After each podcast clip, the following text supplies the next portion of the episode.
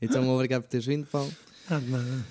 Tu tens uh, muitas histórias, não é? Mas uh, principalmente da minha forma de, de te ver, associo-te sempre à questão do, dos botes e ao, aos botes baleeiros associados ao desporto.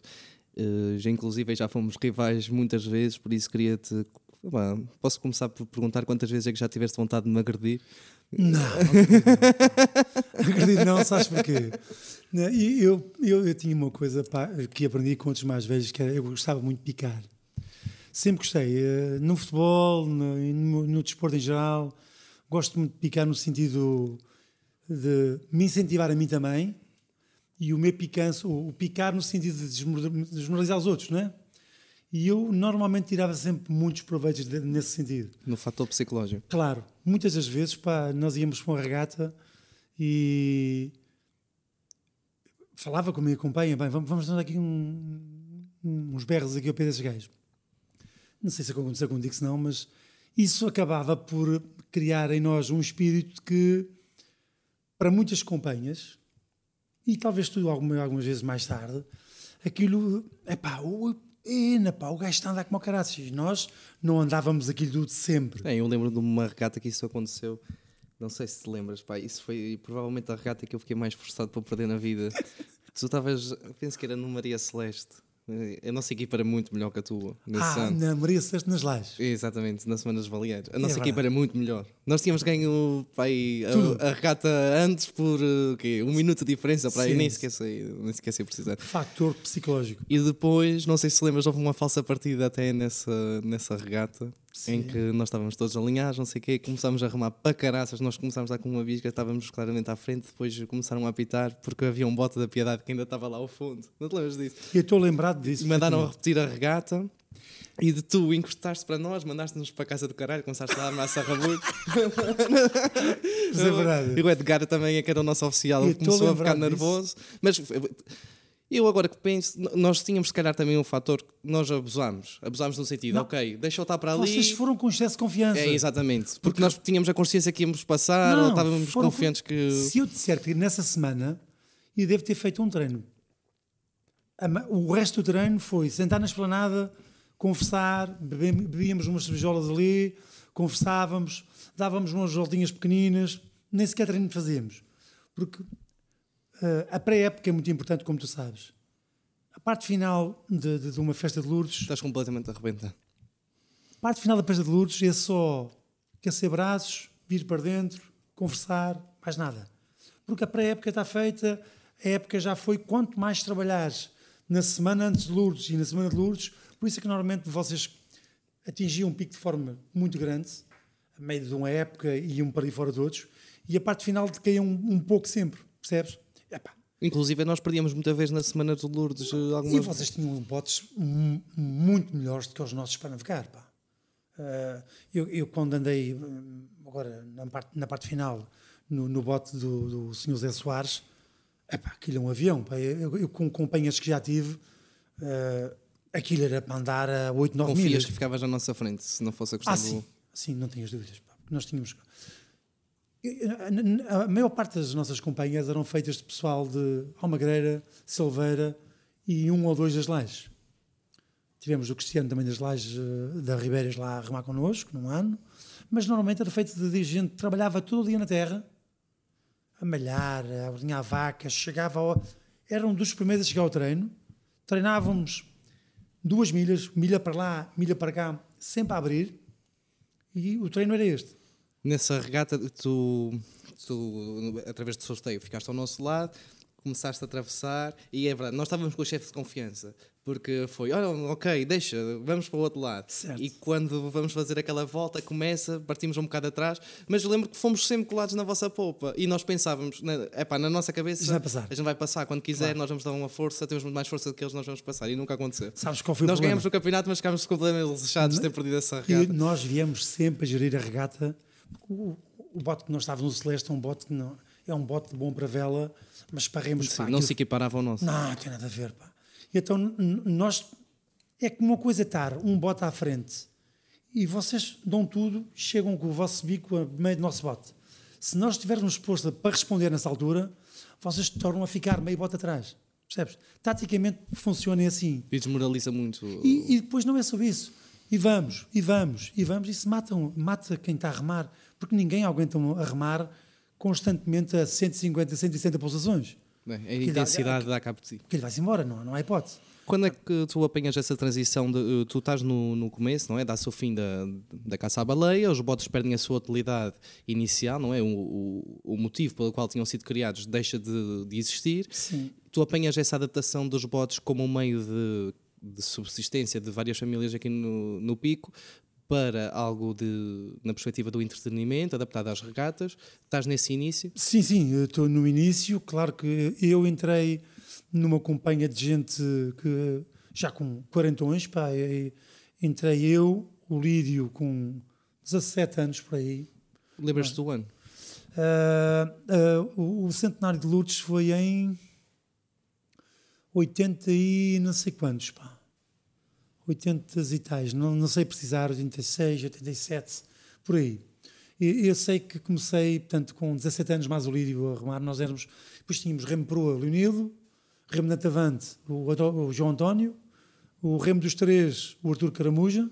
Não conheci nenhum até agora. Artur Caramuja. o remo dos quatro, o Lídio, o remo dos Sim. cinco, eu, e o remo da boga, o Daniel Ratão. Portanto, Sim. esta era a nossa companhia. Dois gajos novos, novos quatro já com 40 anos e o Daniel, que era um pouco mais novo, mas também estava ali. Mas como é que surgiu a ideia de, olha, vamos organizar aqui umas equipas e vamos rumar para competir? A ideia, a ideia partiu um pouco do Tom, o Manel. O Manel foi um dos, um dos principais impulsionadores da, desta parte de regatas eh, entre, entre portos.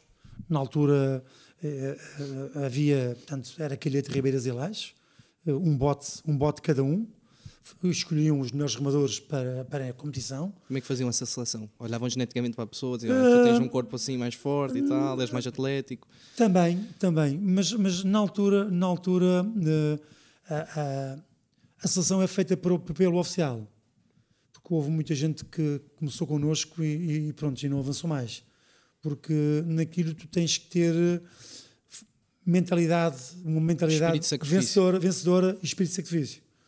Por isso é que normalmente nunca metias. O Otto Manel tinha aquela companhia, mas ele teve outras antigas que faziam esporadicamente na festa de Lourdes. Depois é que passou a ser mais, mais a sério. Mas essas companhias que ele fazia, eh, e ele falava-me delas, e eu, aliás, também tenho fotos delas, essas companhias eram feitas só mesmo para a festa de Lourdes e não se fazia regatas, penso eu, em mais nenhum porto. Ou seja, então as regatas surgiram na Semana dos Baleeiros? Na Semana dos Baleeiros. Na festa de Lourdes? Sim. E lembras-te quem é que foi o primeiro vencedor dessas regatas? Maria Armanda, o Tomanel Garcia. Era o bote que tu estavas? Sempre foi o meu bote, sempre. Andei nele muitos anos. Depois uh, acabei por sair porque por situações familiares de, dos velhotes, porque não podia estar num lado e no outro. Uh, e depois o Felipe ficou com o bote e eu então quando acabei de pegar no que estava disponível. Uh, e, e, foi assim que, continuou e foi assim que durante muitos anos, pá, desde 17 aos, aos 40 e tais, porque eu, não, sim, 40 e tais quê? Não. Então eu, eu, eu ainda fui ao Regional na Graciosa, ganhei o Regional na Graciosa Com no, no, no bote de Zé Soares, pá. Foi há 3 anos, não é? Sim. Sim, 3 anos, pá. 3 anos Claro que já tinha uma companhia uh, já. Tu estás com quantos anos? Não 58. 58. 58. Okay. estás bem conservado. Não me sinto, não me sinto psicologicamente estou bem, claro que há algumas coisas que, que vamos lá ver uma coisa, não é que me privo, me, se calhar uh, exagero um bocadinho, mas tenho que tomar mais algum, algum tino que é pá, na bicicleta, e agora que é uma modalidade que estou a fazer mais, é a bicicleta por vezes tu atinges velocidades que nem, nem vale a pena olhar para o conta-quilómetros. Porque numa bicicleta andar a 70 km hora é muito. É um risco. É um risco. É um risco, pá, e tens de ter uh, material. Que tens de ter tomate. Tem que ter tomates, não só. tem que ter tomates e às vezes ser um pouco maluco para atingir velocidades, principalmente na estrada, uh, para, para, atingir velocidades muito, muito, muito, grandes. Quem é que te ensinou a arrumar? Foi o António Manuel? António Manuel. São Manuel, portanto, foi o meu mentor e depois, mais tarde, acabei por, daquele pouco que ele, daquilo que ele me ensinou e daquele pouco que eu fui aprendendo, ensinei a outras gerações mais tarde. Ele ensinava-te sempre numa perspectiva de como eles como... faziam quando iam caçar a baleia. Sim, tal e qual. Tanto é que nós começávamos sempre, eh, aliás, a, a, a, o tipo de remada na, de competição foi evoluindo para uma maneira completamente diferente. Antes era buscar remadas Mas compridas, muito longo, deitar as longas, costas. costas. Hoje em dia não. Eh, Levantar o cu do banco. Levantar o cu do banco, coisas completamente diferentes que não tiravam nenhum rendimento. Claro que o Manel depois uh, acabou por, por sair, eu fiquei no bote, mas nunca quis, nunca gostei de ser oficial. Gostava sempre de remar. Eu quando, quando comecei a remar, eu tinha 13 anos quando comecei, remei dois anos, penso eu, com miúdos. Fiquei uma vez à tua frente com 14 anos, lembras? Provavelmente. Em São Roque. Uma regata em que. Em que eu fui por dentro da boia, não é? Não, não, foi uma regata em que em que até o Maria da Boa Viagem é que venceu. Em, em, eles começaram, os remos saíram do lugar, vocês iam à frente, eles meteram os remos e conseguiram ganhar a regata e nós ficámos em segundo lugar. Vocês começaram pelo lado do, do mar. Não te lembras disso? Não, não estou a ver. Eu lembro-me de uma regata que ganhei lá, que estava um, vendaval medonho, terra abaixo, em São Roque. Epá, e os botes estavam todos a ir para longe das boias, pá, do enfimento das boias, e para trás, e pá, ninguém, conseguia aguentar os botes. Pá e veio uma lanchinha, nós, nós pusemos por dentro da boia da terra e eles perguntaram: vocês querem sair daí? E, e sim, nós saímos daqui. Claro, rente à terra, apanhávamos metade do vento que estavam a apanhar lá dentro. E por acaso fez as regatas que fiquei chateadíssimo. E acho que o Zé Soares, nesse ano, é que ficou em segundo. Nós acabámos por ficar desclassificados. E ele uh, uh, também tinha ficado desclassificado, mas acabou porque na altura deu uma confusão lá em São Roque. Eu também depois não. Não, não, não foi essa. Não foi essa, foi? Não, essa então. questão foi essa da confusão de São Roque que eu estou diretamente envolvido. Então. Queres que eu te conte? Eu já era mais velho nessa. Então. Então foi uma que nós. Não, tu não estavas. Estava, estava. Não, mas houve uma com o Felipe. Ou foi contigo? Comigo. O Felipe. Não, o Felipe não é a cara oficial. Uma é que até houve lá o roubo da taça. Sim. Tu é que eras o oficial? Sim. É sério? Sim. Pensava que era o Felipe. Não, ainda não. Mas nós já à frente, estivemos lá à tarde, eu estava com o Rui de Chapa a tarde toda a festejar lá em cima do cais de São Roque. O que é que houve então? Houve qualquer coisa aí? Oh, então eu vou-te contar. Que foi. nós vencemos essa regata. Estávamos no São Joaquim, Sim. Eh, foi com a Maria Armanda. Eu até acho que tem uma filmagem no YouTube dessa regata. Okay. E nós vencemos a regata, não sei o quê, pensávamos que tínhamos ganho, tudo tranquilo. A regata acaba para estas da tarde, beber cerveja lá com o meu amigo Rui, não sei o quê, a tarde toda a comemorar, a festejar. Ala lá para cima para jantar nas bombeiras em São Roque às 8 da noite. Ninguém nos tinha dito que nós tínhamos sido desqualificados. Ah, Estás então, a ver a okay, cena? Okay. A confusão partiu foi de nós. Porquê? Inclusive de mim, porque nós estávamos lá naquelas mesas, mesas assim, deste, no aspecto Espírito Santo, não é? Com pai, 20 sim, e tal pessoas. Quando chega a altura de, de dar o, as classificações, dizem que nós estamos desqualificados para a primeira vez, ah, então depois de ter bebido okay. uma bilha ou duas de cerveja, de ter celebrado a tarde toda, que se lembraram de dizer que aqueles gajos meio malucos tinham sido desqualificados. E eu lembro-me que nós, pá, demos assim, virámos a mesa, as pessoas estavam todas a comer assim, era já então cerveja, então, não então sei o quê. Isso. E eu lembro-me que o Rui de Chapa o Fernandinho é que estava a anunciar e o Rui de Chapa subia ao palco. Ele pegou no Fernandinho assim, tinha lá um microfone que ele estava a dizer as classificações e ouvi isso perfeitamente no, nos bombeiros todos assim. Este se tivesse dinheiro e partia-te a cara toda. e até o Fernandinho desistiu de ser júri após essa, após essa confusão. Epá, e no meio desta confusão toda, o Kevin Simas, que remava connosco, foi por trás, pegou na taça de primeiro lugar e levou a taça consigo. Ah, então foi essa história. Epá, acabou o jantar, ah, acabou já tudo. Foi, já foi. Epá há, há coisas que um gajo, como é muitas regatas, há coisas que ficam, mas essa estava convencido que tinha sido de outra maneira. Mas é pá, nas regatas, e, e, há uma coisa importante.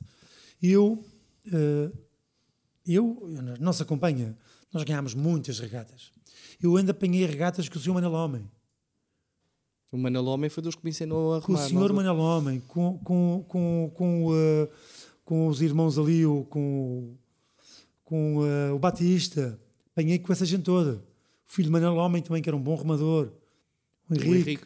Apanhei aquela gente de Ribeiras, tudo, gente, gente epá, que, anda, que estavam treinados e treinavam. Nessas alturas era muito diferente a competição das ratas do que é hoje em dia, Ah, não tinha nada a ver, pá.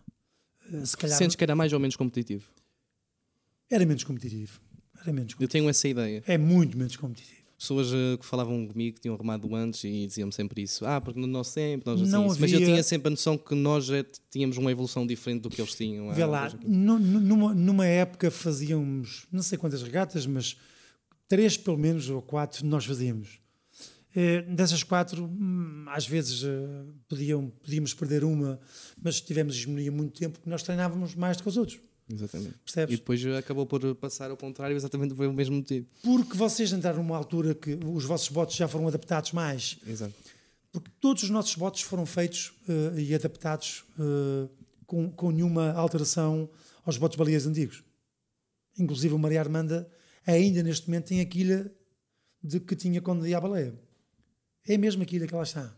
Portanto, claro que é um bote co- com mar manso, é um, um bote que tem, tem umas linhas lindas para andar, pá, é um bote que, que- que- agora, depois de andar no, no, no- no- no São Joaquim, epá, aquilo é um avião, pá. São, os nossos botes foram adaptados à Não, competição. os vossos botes são botes de competição, não há hipótese nenhuma. E salto para a popa de um bote, eu, e, e me levanta logo a proa ao ar e dizia, dizia como bem, oh, e nunca andei num bote desses, pá. e portanto, nós treinávamos sempre, claro que, e, e são botes longos, pá, botes, botes com 43, Sim, o 44, São Joaquim deve ser o mais, mais Cor- longo. 44 pés, espera aí, 43, 44 pés, não tem menos que isso. São botes tipo também do Liberdade. Pá, mas botes finos, pá, não há comparação nenhuma. Claro que hoje em dia treina-se muito mais e, e eu acho que é importante também no- neste sentido, e eu tenho algum receio que esta paragem que, que houve aqui Vai quebrar a mística. Por questões de, de saúde do Covid, eh, eu, eu tenho algum receio de que isto, isto não vá dar um abanão aqui por alguns anos, isto vá um pouco abaixo. Eu tenho, eu tenho uma opinião de que nós que fazíamos isso durante muitos, muitos anos, fizemos eh, essas competições todas, era sempre confusões, porque vivíamos isso muito intensamente. E a verdade é que, imagina, começávamos a treinar ali no final de maio, todos os dias, no verão. Eu tinha 17, 18 anos, no auge da minha carreira, não é de querer festas e de sair. Eu não ia sair na, E antes. lembrar perfeitamente. E privava-me de tudo. Tu lembras-te perfeitamente de uma situação, e eu a ver como se fosse hoje, foi uma ofensa para mim, porque repara, é um gajo, e para a minha companhia, claro, um ano que até tiraram foguetes, pá, vocês ganharam, eh, depois na filmar, acho que ganharam um, bico de proa de bote, e o Hildebrando, pá, envia foguetes para o ar, pá, aquela merda, que lhe deu-me uma, uma, deu uma facada Havia sempre. caraças, Se não havia pancadaria, havia quase. Não, não. A, si- a situação foi a seguinte: passou do Tom Manel para, para, para, para Paulo Alves. Neste caso, era eu, porque também era tal coisa, pá. Eu também fazia por isso, pá. Eu, eu picava aquela gente toda para além da companhia, também picava de vez em quando. Hoje, ah, o Paulo está ajudando o remo. Não, eu, eu nunca ajudei o remo quando fui oficial. Até não gostava que o Tom Manel, às vezes, que tocou, eu não gostava que ele me tocasse no remo, pá. Porque às Eu vezes. ouvia dizer isso quando era, quando era criança. Ele às vezes tocava, mas porquê? Porque ele tinha um balanço tão, tão, tão bem feito. Para, para, para, para, para- Ele não perdia andamento, ele não estava parado no bote. Ele dava uma, uma, uma cadência à companhia que a mão ia por baixo do remo, mas se tocasse alguma vez, muitas poucas, porque eu remei depois na parte final sempre à boga. Depois fui, fui tapando buracos. Quando chegou uma altura, ia metendo pessoal novo e depois cheguei a remar à proa, antavante, aos quatro, aos três, aos cinco, era onde faltava um. Mas normalmente fazíamos por ter sempre companhias completas antes de começar a época. Epá, foi, ir daí também do Manel foi bom, aquele gajo é um bom remador. Para o ano vou ver se caso para a minha equipa. E às vezes ficava um pouco chateado as outras companhias porque andava o ano todo com eles ali. E eu chegava, para e eu chegava ao eh, final da época e disse: pá, para o ano não te comprometas com ninguém porque eu pá, vai-me falhar um remador e precisava de, de um gajo. Ah, vou pensar nisso. Ah, pá, mas pensa bem, olha que é um bote para ganhar. e pronto, e era a maneira que eu tinha às vezes de levar o pessoal. Era assim. Naquele pessoal todo que andava no- nas equipas para vencer, que normalmente nessa altura éramos nós ou vocês, era todo maluco para aquilo. Claro. Todo, todo, todo. todo. toda Era a essa a minha opinião. Quem andava ali nos nossos botes, que treinava todos os dias, deixava de ir a festas, deixava de beber, e não me importava. Eu tinha 18 anos e nem queria ir para a festa Claro, no dia antes. Eu não ia. Eu ficava em casa a descansar porque para mim o mais importante era ganhar a regata. É que tu podes treinar Tu muito, estás com uma intensidade tão grande naquele momento, quando tu perdes, epá, é fodido. é frustrante. Mas eu ia dizer há pouco É muito que é, é- é- era muito importante saber e respeitar um gajo que perdesse. Porque ganhar Quando É. ganhas, estás sempre bem. ganhar, tudo bem, mas ah, ah, ah, picar quem perde, eu, eu já tive nos Não, dois nós lados. já fizemos isso. Picar obviamente. quem perde é, E é, vocês também, é claro muito, que já surgiu circunstâncias. é muito, é muito complicado. Mas pronto, são coisas que É, uma pessoa também ganha depois mais maturidade e Claro que percebe-se sim. que, por Claro exemplo, sim. essa aí não devia ter revirado uma mesa, estava lá pessoas a comer, agora vou revirar uma mesa. Sim. Uma pessoa arrepende-se disso mais tarde. Sim. Mas naquela altura leva, está com os nervos ali à flor da pele. E principalmente quando acabava a regata era a pior altura. Porque tu estás cansado, estás nervoso, estás cansado, estás com aquela frustração Claro. toda naquele momento. Percebo. Eu lembro uma vez de ver o Rui de Chapa com uma escora atrás de si. Sim, e, eu- e- e com a escora atrás de mim e eu estava na polpa do bote com a cana do leme para, ali- para enviar para o gajo. Portanto, ele não se aproximou porquê? Porque o Bruno, o irmão dele, estava na minha companhia nesse ano. E quando o gajo vem com a cana do leme e com a, com, com a escora e peguei na, na cana de leme dos botes, como sabes, de remo, é uma cana de leme comprida. E eu só dizia ao gajo: anda cá, anda cá. E pá, isso são coisas que passam dias depois. Falei com ele, pedi Estão desculpa. todos a beber cerveja, amigo. Claro que sim, claro que sim. São coisas da ocasião e, e a gente tem que. Se fosse assim, quando joguei futebol, eu não tinha ninguém que pudesse falar. Inclusive, eu lembro-me desta cena perfeitamente. Eu devia ter 11, 11 anos no máximo, 10, 11 anos. E eh, eu comecei a, a gostar dos remos. Nunca tinha saltado para um bote. Os meus primos remavam. Na altura que, que passou dessa hegemonia que vocês tinham Sim. para as ribeiras, a primeira companhia que ganhou foi com os meus primos, o Fábio, o Garcia, o Renato. Sim, sim, sim. eh, o Fábio, o Renato, o Edi, o Hugo Souza, o Bruno Costa Tinha um bom companheiro na Sim, sim. e o Miguel Ramos. Bruno Costa, que é o GNR. sabe? Sim, exatamente. E o Miguel Ramos. E eu lembro-me que eles precisavam de ganhar uma regata nas lajes e eu fui na Açoriana ver essa regata ali porque eles tinham. Esse campeonato foi super competitivo. Um ganhava, ficava em terceiro a seguir e aquilo- toda a gente podia ganhar os da frente. E lembro-me de ir ver essa regata nas lajes, estou lá na lancha a ver essa regata, de repente vejo o Lídio a saltar para dentro de um bote. Ah, Lembras-te disso? foi o ano, foi o ano que o Rui Costa atravessou-nos na frente. Epá, aquilo é assim, as regatas antes daquele molho acabavam, toda a gente via as regatas acabar lá no, no, no ilhéu do outro lado. O que é que acontece? Epá, os gajos quiseram recuar a milha para trás e fazer no meio do molho. Agora, motos que remavam muito parecido, o Rui Costa pá, vinha-nos apertando para, para o molho e nós, para querermos cortar a meta, só podíamos vir Não era o Horácio que era oficial. não, não, não, não. O Rui Costa. O Rui Costa que vinha aí, pá. E foi-nos apertando para o molho e a gente, o Lídio, nessa altura, pá, vai, bate na polpa do outro gajo, salta para o... Tá, olha, estava o, o meu amigo, o, O André, o o- André. Nossa, Lídio, não foi eu, não foi eu, não foi eu. É pá. E na altura, ele não tocou em ninguém, mas um ao mar. São coisas que, pá, que não... no meio de uma Conta- prova. contadas- Isso Não, parece uma cena dos Piratas das Caraíbas. No final de uma prova que era de matar rir. E depois, claro que o Lívio depois teve sanções da, parte do clube e depois acabou por não sair, acabou por sair do clube. Mas são daquelas situações que eh, no, no, no, no, no calor da prova, se tu não vais, se és oficial e tu não vais a, a manter a tua companhia calma, É. serena, ok, ah pá, eles foram-se embora, calma. Acabas Perdes por a cabeça facilmente. perdes a cabeça facilmente e não consegues lá. É muito complicado. E eu, como estava a dizer, toda a gente que andava nessas equipas que conseguiam ter, tinham a hipótese de ganhar, uma vez ganhavam vocês, uma vez ganhávamos nós, mas era sempre equilibrado, aquilo Sim, sim. podia calhar para qualquer lado, dependendo Sim, de maré, sítio, podia calhar para qualquer lado, toda a gente era maluca. Eu lembro-me que, que tinha 15, 16 anos, minha mãe dava-me bem, porque eu tinha o meu rabo completamente Ah, destruído. Ficava, imagina, ia treinar, não tinha pele no rabo, tinha que ir no dia a seguir e ia. E ainda ficava com menos pele e daqui a 4 ou 5 dias nem sequer tinha rabo. Estava Não, o- o tudo pro- em carne viva, tinha que me encostar assim ao, ao duche, minha mãe é que me tinha que lavar as minhas mãos. Eu cheguei a ir a fazer curativo e meter um produto nas mãos antes de uma regata nas lajes porque não conseguia, não conseguia tocar em nada, estava com as mãos todas lixadas. Nós tínhamos uma coisa boa, que as nossas companhias, a maior parte das companhias que nós tínhamos lá, e já te referi há pouco, há pouco eram companhias que trabalhavam dia e noite, eh, vacas malhar, milhos e coisas do género. Para eles, calos, não havia nada. Havia um pormenor, é que quem era mais curtinho das pernas tinha que remar na ponta do banco, percebes? E a parte do cóccix, durante ali um mês no início, aquilo era para queimar tudo. terrível. O gajo andava ali com alibutes e coisas no género, mas não resolvia o problema. Portanto, mas fazia parte, pá. Tu nunca perdias um treino por causa do que estás não, nunca, todo ferido, nunca. não é? Estava com o cu todo lixado, mas ia sempre. São coisas. Mãos, ia sempre. Metia uma fita, bora.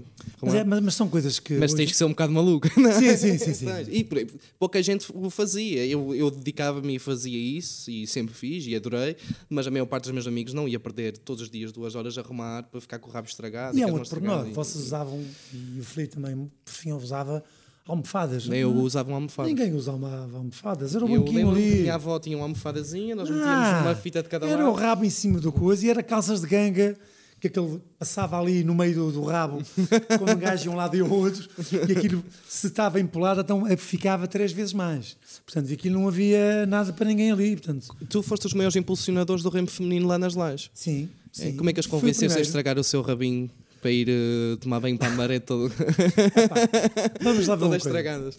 Nó- eu- Nós começámos ali com uma companhia. A primeira companhia que nós fizemos ali tinha a Mariela. A Mariela foi uma da- das impulsionadoras de arranjar eh, seis pessoas para remarem. A oficial, a primeira oficial de remo feminino foi a Susana, Sim, Susana Cardoso, filha do Fernando Cardoso. ok. Portanto, essa foi a primeira campanha que, eh, que foi feita nas lajes para.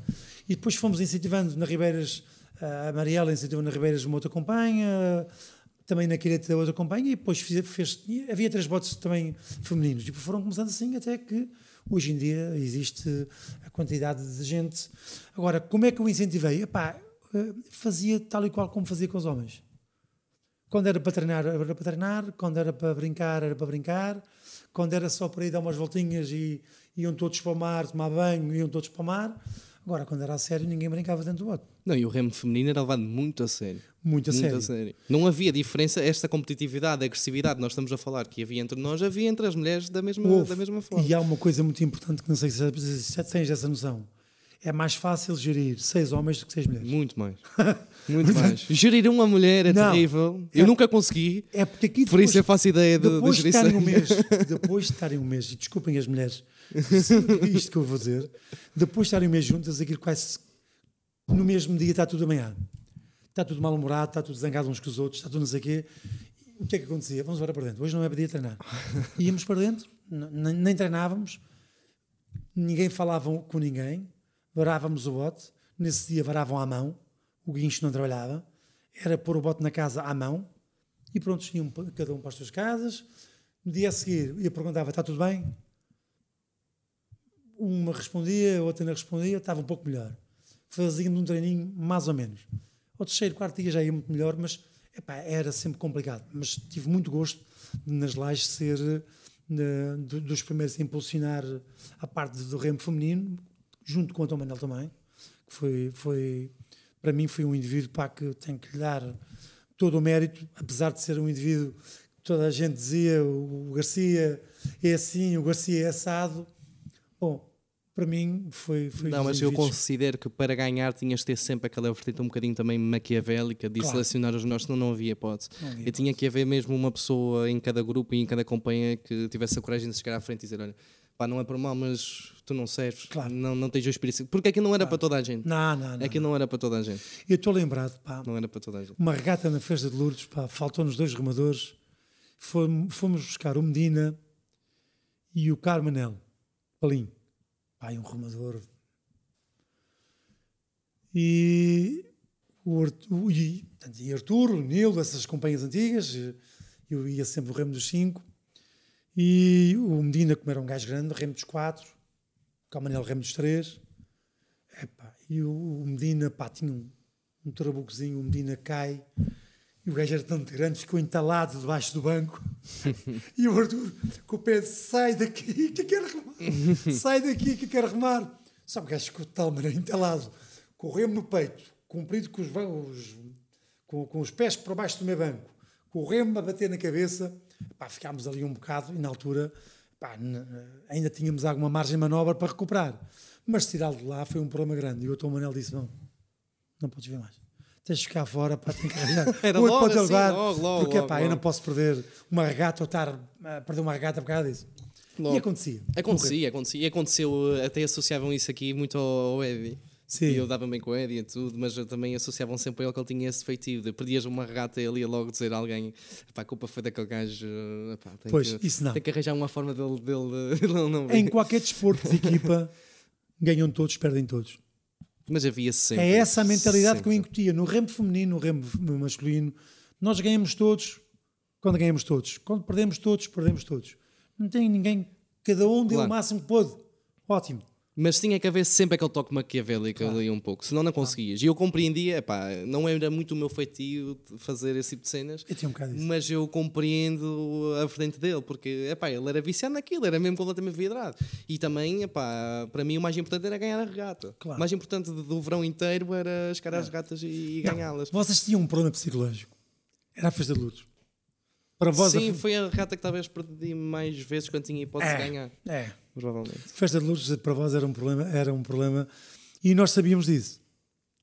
Nós tínhamos a noção que a festa de Lourdes era um problema para vós, porque já vinham um bocado preocupados. Epá, temos quem é a festa de Lourdes. E normalmente perdiam sempre, porque eram muito poucas lá. Sim, eu ganhei duas regatas lá, penso eu. Poucas, muito poucas. Sim. Porque no- no- nós, nós conhecíamos, E aquela que perdi contra ti nesse ano fiquei muito chateado. nós tínhamos, um- nós como conhecíamos a milha toda, nós tínhamos a noção de quando é que podíamos dar um minuto e meio no máximo, quando é que podíamos alongar, quando é que podíamos aguentar e, e o sprint final nós fazíamos sempre. Era de- de- do Castelo, que é hoje em dia o Castelo, até ao Ilhéu, máximo. Quando chegava ao, ao- ao Castelo, nem sequer precisava oficial falar. E agora? Só a conversa era só esta. E agora, pá, aquilo era. E havia, eu agora gosto, eu tenho já estado afastado disso há uns anos, mas gosto da alteração que fizeram no sentido de colocar a ordem de partida Sim. por classificação, porque Tem acho mais justo. Porque reconhecia que havia muito fator sorte na- no sorteio. Sim, por sim. começar na Terra, dependentemente das circunstâncias do mar, era muito vantajoso. Claro. E eu lembro-me que até hoje o, o teu filho, o Fausto, esta, esta história é engraçada porque Ganham, ganham uma regata convosco, é? ganhou, foi arrumar uma vez comigo, então foi o seguinte: nós não éramos para participar na regata da calheta. Eh, porque não tínhamos pessoal suficiente, o Eddie ainda não tinha chegado nessa altura, tinha mais um ou dois que estavam a faltar, não sei o quê. Ah, pá, então eu fui para a festa, tipo, super tranquilo, eh, fui sair na sexta, estive lá até de manhã. Sim, já era de dia. Eu até lembro que me che- cheguei a casa e fiquei em casa do meu avô e eu deitei-me, deitei-me, fui, abri o meu quarto, não sei o quê, estava mesmo mal disposto, aquelas madeiras que vês tudo a andar a roda, meto-me assim debruçado para a janela, vomito-me todo e deito-me para trás. E eu acordo com o meu avô a perguntar: quem é que veio vomitar aqui no pátio? Não sei o quê. E a minha mãe: oh, não diga nada que deve ter sido o Rodrigo. e de manhã ligam-me a dizer: olha. Tivemos a pensar, temos que ir fazer a regata da calheta, porque mesmo que, que nós vamos sem treinar, epá, não vamos ficar assim muito para trás, certeza, que o pessoal sabe todo remar e não perdemos os pontos do campeonato como se não tivéssemos Entrado. não tivesse ido e depois vai ser lixado competir. E eu, epá, faz sentido, mas fogo, estou todo lixado. Olha, ainda que fui levar o bote para a calheta, tive, estava vento e sabes aquele fresquinho, apesar de ser verão, estava assim fresquinho, não sei quem, encostado lá, passei lá a tarde toda assim, enrilhado em frio. Quem é que vai remar? Quem é que vai remar? Estávamos para levar uma pessoa qualquer, aparece lá o Fausto e o Rui Costa. Olha, nós começamos por, por fora, tivemos a sorte que da partida apanhamos ali duas ondas enormes, fomos aprovados, aproveitamos o, o vagão, não é? Foste como um remador. Fausto rema Só que não treinava. Não, treinava não, dizer, nós fomos todos sem treinar. E até foi o Rui Costa, vê lá, o Rui Costa é que foi connosco. E o João Roberto é que foi de oficial. Ah. E depois era o Paquito, eu, o Rui de Chapa, Paquito, eu, o Rui de Chapa, o Fausto, o Rui Costa e o Kevin, o Kevin de Simas. E nós fomos ali, tipo, naquela, olha, bora que se lixe. Dá a partida, apanhamos essas duas ondas, começamos epá, completamente des- destacadíssimos. E isso é um exemplo de que nós ganhamos aquela rata por sorte. Porque em condições normais, se vocês começam ao, ao nosso lado, Não, o, ganhavam. o grande problema, eu já te, eu volto a frisar, o, o- o grande problema que existe neste, neste preciso momento é que os, votos, os vossos votos hoje em dia são votos de competição. Não tem nada a ver com os nossos eh, os nossos votos são pesados, pá, pesam pelo menos mais 200 quilos que os vossos votos. É essa a noção que eu tenho, porque já remei os dois, eh, e, pá, e depois de ir para o, para o Boa Vista, pá, não, não, não, queria- não Para o queria, São Joaquim. para o Joaquim, não queria ir para mais nenhum. É engraçado que há quantos anos é que foi estes votos foram construídos inicialmente? Pá, o, o São Joaquim, sabes que foi feito de, de- de- de pequenos enxertos. O Sr. Zé Soares tirou partes eh, do Boa Vista, partes do Liberdade, partes do Maria Armanda, parte de Diana e conseguiu criar um conceito de um bote competitivo. Mas nem me estava a referir a isso, estava-me a referir mesmo aos antigos, aos modelos Sim. antigos dos bots, e isso foi feito por volta de que ano? Tens noção? Epá, eh, quando, quando foram feitos os primeiros botes. Bem, eu, eu, eu- lembro-me de, de haver dois con- construtores, não me lembro de se construir nenhum, de se recuperar alguns partidos e isso. Epá, mas isso, eh, a atividade baleeira nas lajes, pá, pá, na década de 60, 50, 60, para aí. E não é impressionante que os engenheiros dessa altura conseguiram, conseguiram construir uma canoa que cheia de água não vai ao fundo. Pá. Epá, Aquilo para mim é, é impressionante. Que são inspirados nas canoas baleeiras, que eram mais pequenas, que eram com, com metade dos remadores, e eles inspiraram-se naquele tipo de, ca- de canoas baleeiras que vinham na- na- nas baleeiras grandes. Portanto, eles inspiraram-se naquele tipo de canoas para adaptarem para, para os nossos mares e para a nossa embarcação. Eh, se eu te der um exemplo, que nós, nós, nós fomos à Volvo Race com Maria Armanda. Eh, demonstração de um bote baleeiro e tal. vela. de- À vela. vela. E quando chegámos lá, havia provas com iates, pá, tu olhavas para aquilo, pá, coisas loucas. Eh, e uma das provas que havia, eh, que eles fizeram, foi ir ao Terreiro do Passo e voltar. Nós, se, se eu disser que nós brincámos com um iate aí com uns 15 ou 20 metros, com um spi, com um patilhão, com uma série de coisas, e a gente só olhar aquilo do outro lado e com uma vela triangular, que é a vela de bote nós passávamos por ele de qualquer lado. Pabolina, na popa, E isso impressionante. Como é que Não. tiveram a capacidade de construir um- uma embarcação com, com aquela capacidade de, de velocidade e de estabilidade? Não, o, o o- o melhor, a, melhor, a melhor coisa que tu podes definir num bote daqueles é que é um bote que é adaptado para tudo. Foi adaptado para remos, para vela, para, para, para tudo o que tu queiras fazer. Portanto, não vai ao fundo. Porquê? Porque aquela caixa de ar é feito de madeira, não é? Mas a caixa de ar mantém, nunca fica. Podes ficar debaixo de um bote que revire, porque a caixa de ar tem sempre ali meio metro que não, não, en- não entra água até ao fundo, percebes?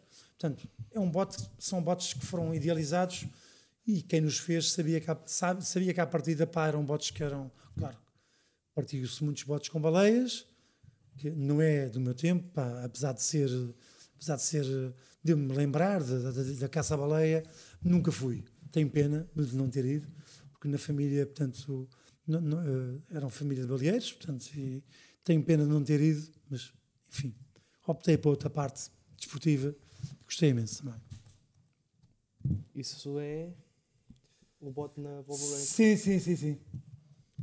Isto é o, vo, Como o é que voto- surgiu esse convite para vocês Epá, participarem? esse, esse convite foi feito através do Clube Naval. Foi feito através do Clube Naval, ah, com, com o Clube Naval das Lajes e, e o promotor da prova, ah, que faziam questão que nós fôssemos para lá fazer a demonstração de, de- de- vela num bote baleeiro. pá, e tivemos muitas, muitas saídas com pessoal de lá que queriam fazer e ver como é que funcionava um bote baleeiro com aquela com aquela com aquela com aquelas duas velas, não é? Com uma giba e uma vela triangular. O Felipe é que levou a Mariana. Sim, o Filipe nesse ano já estava O Felipe é assim, eu, tinha- eu, eu sou sincero, naquela altura eu não suportava o Felipe. Mas Somos lá dois. está, ele. é? tá. mas eu, eu respeitava muito, Sim, porque eu eu- reconhecia que ele era um muito bom oficial. E ele é um perfeccionista, quer queiramos, quer não. um Muito bom oficial. Claro que quando, quando a gente na altura pá, andávamos em competição, zanguei montes de vezes com ele. Eu é que o meti dentro do Maria Armanda, porque na altura ninguém, ninguém queria dar um bote. E eu vendo que ele gostava e tinha, tinha alguma, alguma jeito para aquilo, não é? Acabou. Ele à vela é, é um bom velejador. Não, ele é bom em tudo, pá. É. Eu não podia debater isso, porque o gajo, nós começávamos ao lado deles, aqueles gajos nunca arrancavam mal, tinham aquilo Ah, estudado ao sim, pormenor, pá, eram. Perfeccionistas. E isso uma pessoa não podia negar, ele era muito Mas bom. ele, ele, tem, ele, tem, ele tem muitos méritos, pá, ele tem, acaba por ter muita gente, tem divulgado muito uh, uh, estas canoas baleeiras através de, de muita gente que vem cá fazer filmagens e coisas, e, e, e- e isso é bom para, para, a- para, o- para o próprio Para a divulgação do desporto. divulgação do desporto e de- de- do próprio bote em si. Eu acredito que se houvesse te- televisação, de, se houvesse transmissão televisiva de- das regatas que foram feitas, que este desporto era ao nível da Fórmula 1, pá, isto era uma Sim, competitividade não- não não tenho incrível. as dúvidas, não Pá, eles se vissem as nossas histórias, fazer aqueles documentários para a Netflix. Eu fiz, Tenho eu certeza fiz, que- eu fiz o Alta Pressão, um filme, eh, o Alta Pressão, aliás, isso passou muito, muito, muito, muito tempo eh, no- nos, eh, nos aviões da, da, da TAP. Portanto, teve aqui um grupo. Não, um- não conhecia. não quiseste? Não, nós fizemos um, um, um, montagem com câmaras eh, rotativas, é pá, montes de coisas E então essa alta pressão teve muita saída, inclusive foi para a BTL uh, do turismo na, na, no, no, ano que nós fizemos esse, esse, esse filme. E então uh, essa alta pressão recolhia um pouco de tudo o que se passava na ilha. Nas lajes foi as canoas baleeiras, quer o remo, quer a vela, nas lajes foi, foi E é interessante porque isto passou das lajes, do Conselho das Lajes, nomeadamente Lajes, Ribeiras e Calheta, sempre Sim. foi os sítios com maior tradição e continuam a ser Sim. os melhores a nível de, de remo, então são sempre os, os melhores portos, os portos que têm botes mais competitivos. Sim. Começou no Conselho, passa para o Faial, esta questão da competição. Sim. Eles são muito bons em vela. Claro. Até são superiores a nós. É? Sim, sim. Já, Já foram anos. mais. Já foram mais. Eu penso que o Felipe, neste momento, está-se a chegar um pouco já para eles. Já para o nível Apesar de não Sim, porque eles também já, ganham, já ganharam regatas a eles também. Agora. Eles tiveram muita mesmo claro nos últimos anos. Oito botes, pá. E apesar de haver uma rivalidade medonha entre eles, que há, que existe, se tu fores numa, numa, numa regata, eles vão numa regata e se têm prioridade, eles não se desviam. Podem partir o bote todo, pá, mas o gajo não se desvia e são do mesmo clube naval. Eu costumava fazer esta comparação, que era um, a vontade de ganhar e o sem limites, o que interessa é para ganhar, que nós tínhamos relativamente ao Remo, eles tinham relativamente à vela. Sim, sim, sim. Sim, sim. Ou seja, o esmiuçar, o pormenor que nós tentávamos batalhar no dia, no dia a dia para ser melhores no remo, eles tinham isso na, na questão da vela. Sim, Por isso sim, é que eram melhores. Claro. Nós aqui não treinávamos não, vela. E tinham escola de vela. Se, se, se reparares, do antigamente, o Faial sempre foi um porto de, de, de, velejeiro, de veleiros e porto de que se ensinava vela desde muito cedo. Pá. Uh, eu tenho um amigo meu que, eu, que é o Tomás Vieira que me falava que na, na cidade portuguesa havia, havia barcos que eles já na altura usavam e ensinavam vela. Ele falava-me num indivíduo qualquer, que já não sei o nome dele, que desde muito novos escondiam estar para o Faial, vela, vela vela. Portanto, não, e tem todo o mérito no, no, que fizeram, todo sim, o mérito. Sim. Isso, é Isso passou aqui do Conselho das Lajes, foi para São Mateus, São Roque, a questão de entrar nas regatas, passa para o Faial, do Faial passa, inclusive para a Calheta São Jorge, não é? Onde eles têm um bote. Sim, não, não, não. Uh, para as velas, para as velas, é para as velas. Para as velas. Ok, pensava que era na Calheta. Velas. Assim, passa para o bote lá em São Jorge, agora Santa Maria tem um bote. Flores tem bote. Flores tem bote. Inclusive, Sério? o primeiro campeonato regional que houve, eu participei nas Flores. Ah. Foi muito engraçado. Nós tínhamos sido campeões de remo uh, no, ano, no ano anterior, então deu-nos acesso à, à, regional. ao regional. E, epá, o que é que aconteceu? Tínhamos dois remadores que não podiam ir. Eram dois remadores bons, era o Sénio, não foi, e quem é que foi o outro? Não tinha certeza. Penso que foi o, da, da companhia que não estava no ano passado, penso que estava a faltar o Sénio e o, e o Renato Garcia, mas não tinha certeza. Então arranjámos outras duas pessoas, não eram maus, mas enfim, estavam lá só Sim. mais uma coisa. Mas pá, estávamos contra o Filipe, o Filipe naquela altura já se estava a chegar muito para nós, nós é que tínhamos ganho o campeonato antes, mas já não era, estás a perceber, já claro. tinha sido muito mais competitivo. E pá, chegámos lá e tal, no dia para sair, olha, vamos nos portar bem, regata ali era uma ou duas da tarde, pá, nada de beber, não sei o quê, pá, estamos aqui com duas pessoas de fora, mas vamos ver no que é que dá, então depois não sei o quê. Chegamos ao Santorini, a São Roque lá, entramos por lá dentro para caminhar para as flores, o Carlinhos remava comigo da calheta ano. Sim.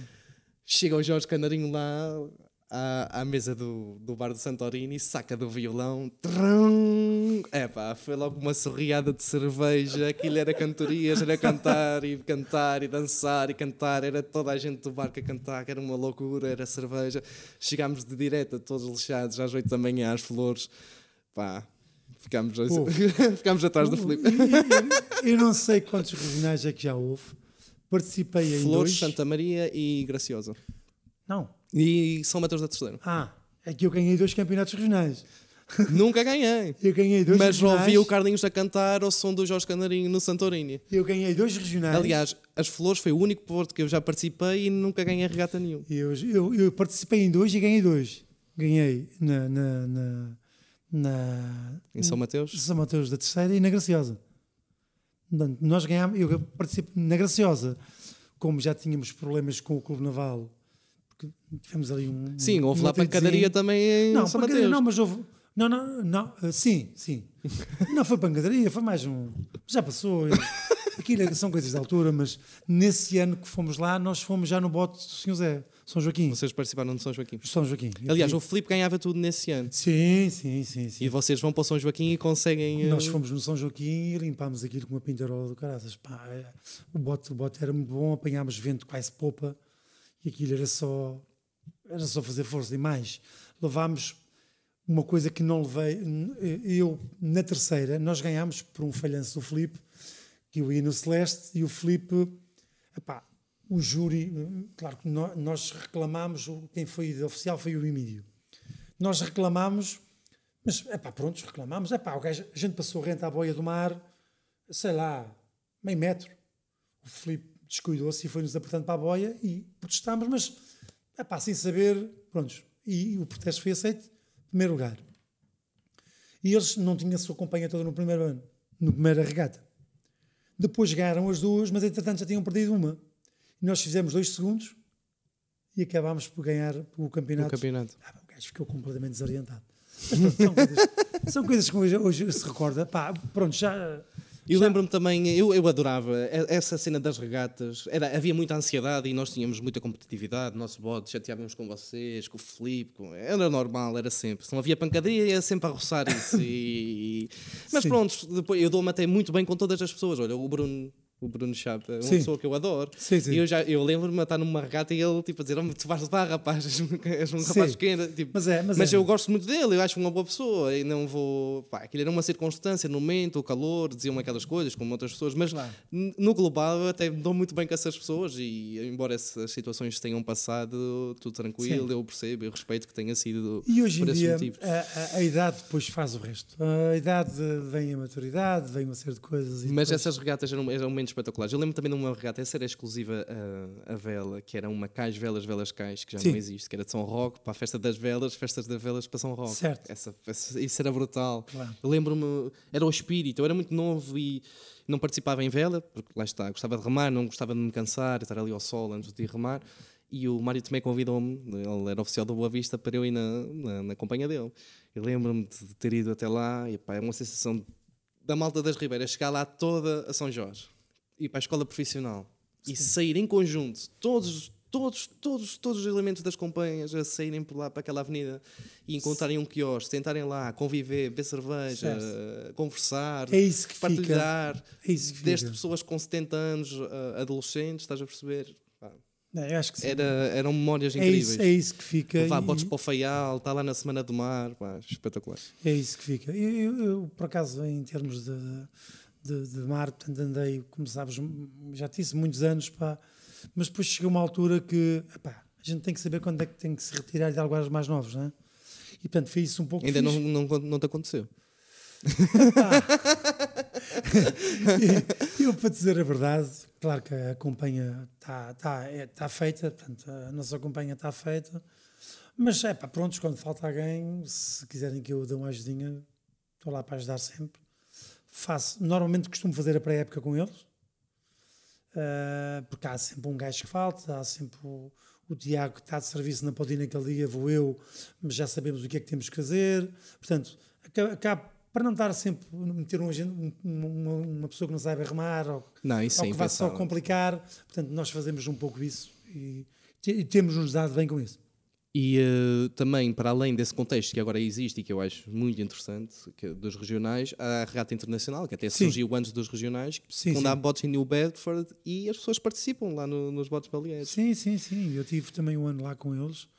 Uh, Participaste já na regata internacional? Já, já. Não, participei num- eh, que acho muito bem eh, que todas as câmaras contribuam, mas no ano que eu fui, pá, eu, eu não sei se alguém levou alguma companhia e não sei se sou eu é que sabia remar, o resto era tudo. Sim, acontecia muito isso. Levava Epá. uma pessoa do remo daqui, uma da, Epá. da vela.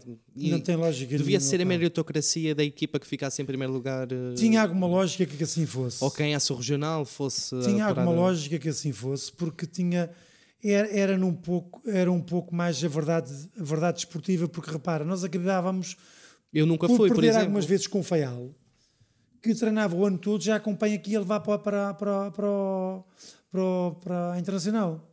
Claro. Epá, perder a Remos, a arrumar com perder a Remos com Faial, para a gente era a mesma coisa que, que passar um, uma navalha, mas passar uma coisa na garganta e dizer, "Pá, porra. Ah, foi o Nuno a ganhar." Azevedo que foi comigo às flores também. O Nuno. Azevedo que foi comigo às Sim, flores, sim, sim. Lembrei. Até tá, pá, muito engraçado. Esse era bom remador. Agora, Eu fui recrutá-lo nas lajes para vir cá arrumar connosco. Ainda arrumou dois anos, foi campeão comigo. nós um tínhamos ano. ali, no- no- nós tínhamos ali muita gente, tínhamos a companhia completa e depois de vez em quando levávamos um, dois, ah, queres ir hoje, que fulano não pode, e então ah, íamos vendo ali Já ao final da potencial. época o que olha, este já nos enganei, já, já me enganei também, ah, este gajo não vai dar nada. No outro ano vi-o remar, é pá, filha, da o gajo, pá, afinal evoluiu bastante. Mas pronto, eh, isso é como no futebol, há muita gente que. Sim, porque não é só olhar para a pessoa, é aquilo depois Não, lá não. está, o espírito de sacrifício, a atitude, Isto é faz como que no futebol, tu tu, vês um bom jogador que é em, em, miú- em miúdo, é um bom jogador. Depois evolui por pouco mais, chega ali a júnior, que é aquela fase de transição, parou, estagnou, nunca dá um bom sénior. Percebes? E portanto, o Remo é igual, quer dizer, há muita gente que promete muito e não dá. E há muito pessoal que a perder, é pá, não tem jeito, não tem isto, não tem aquilo, e depois dão bons remadores. E o No Remo fundo, foi a tua primeira introdução ao desporto? Não, não. A minha primeira introdução ao desporto, vou-te contar, muito fácil. Uh, eu tenho um primo que vocês devem conhecer, o Osvaldo Inácio. Eu comecei o desporto no sentido de ter contato, três anos. Três Três anos, o Osvaldo, que já tinha, que era mais velho que eu, três anos, uh, ele, a minha casa era ali mesmo ao pé do campo de futebol. E a minha introdução ao desporto foi assim: o Osvaldo precisava de alguém que fosse buscar bolas atrás da baliza. E então ele rematava a baliza, às vezes não havia guarda-redes, se havia guarda-redes, mas as bolas iam por fora. E eu então ia lá buscar bolas, dava o meu pontapézinho por dentro, com camisinha de dentro, sem cuecas, sem nada. Porque a minha, mãe não queria que eu fugisse para o campo de futebol. E então, quando ela dizia, ó Paulo, ó Paulo, eu disse, ah, vou para o tampo. Vou para o tampo, copi-me Osvaldo. Pronto. Então estava com ele desde muito pequenino.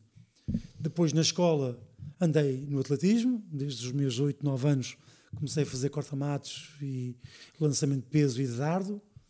Ah, depois comecei a jogar futebol sénior aos 14, no Lagense. Joguei desde os 14 aos 40 e 44, 45 anos. Passei também por outras equipas. Como é que era o desporto a nível do, do, do futebol né, nessa altura aqui no- nas lajes? muito, muito renhido, pá. Muito renhido. O futebol, o futebol do meu tempo, do meu tempo não, de quando eu comecei, que tinha 14 anos, estava no banco, entrava de vez em quando, mas eh, era tudo gente, tudo gente boa. Até o Caneirinho, pá, que jogou no Benfica, jogou connosco, pá, impossível ter lugar com aquela gente toda.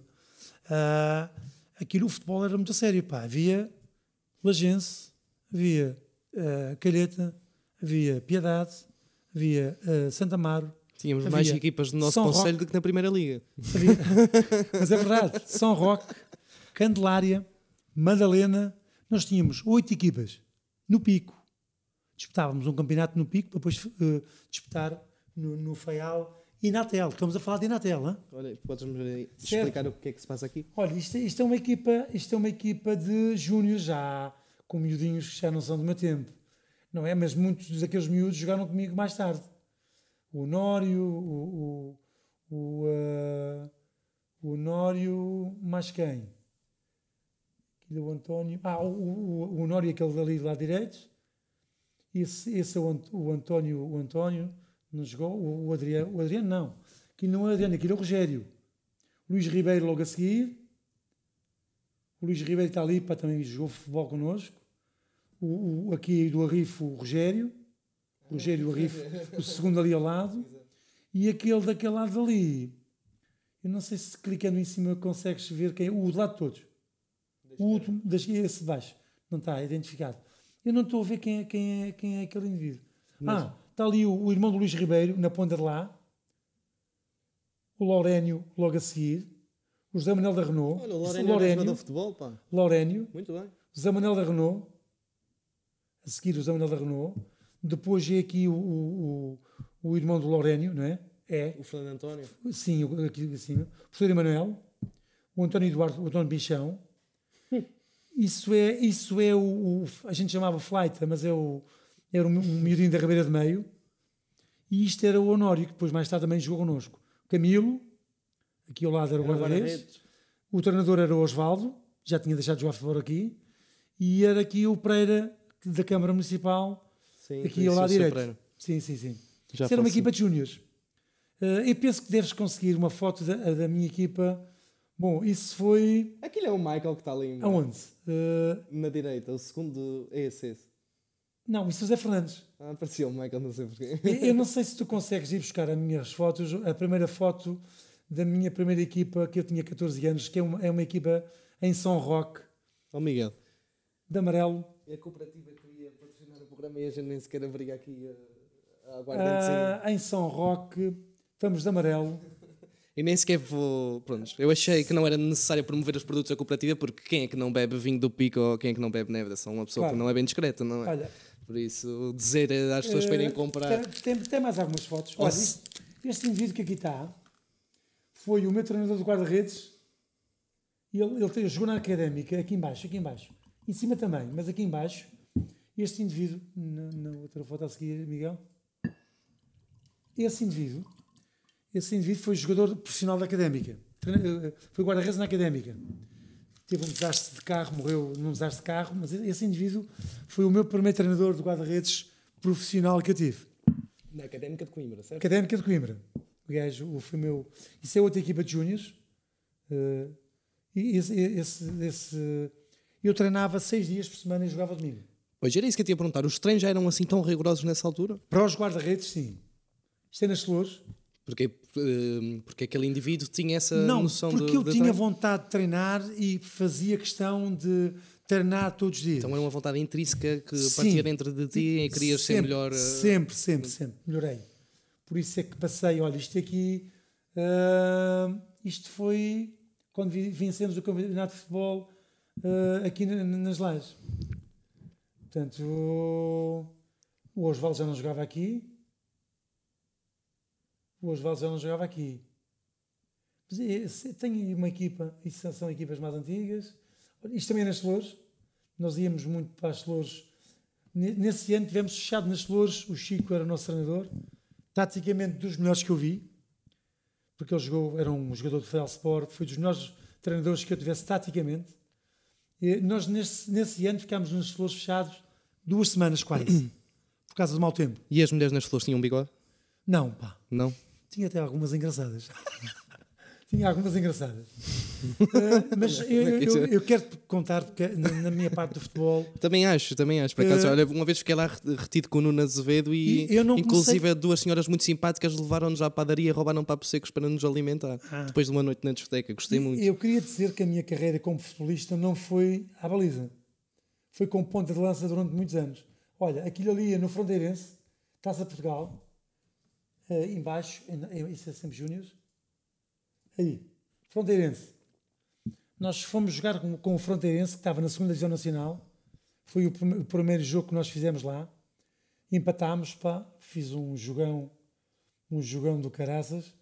O Clarencio, a um quarto de hora, está ali o Clarencio, foi Foi o Roberto Silva? Roberto o- Silva. Tecnicamente dos melhores jogadores que já vi, que já, já, vi, já vi jogar.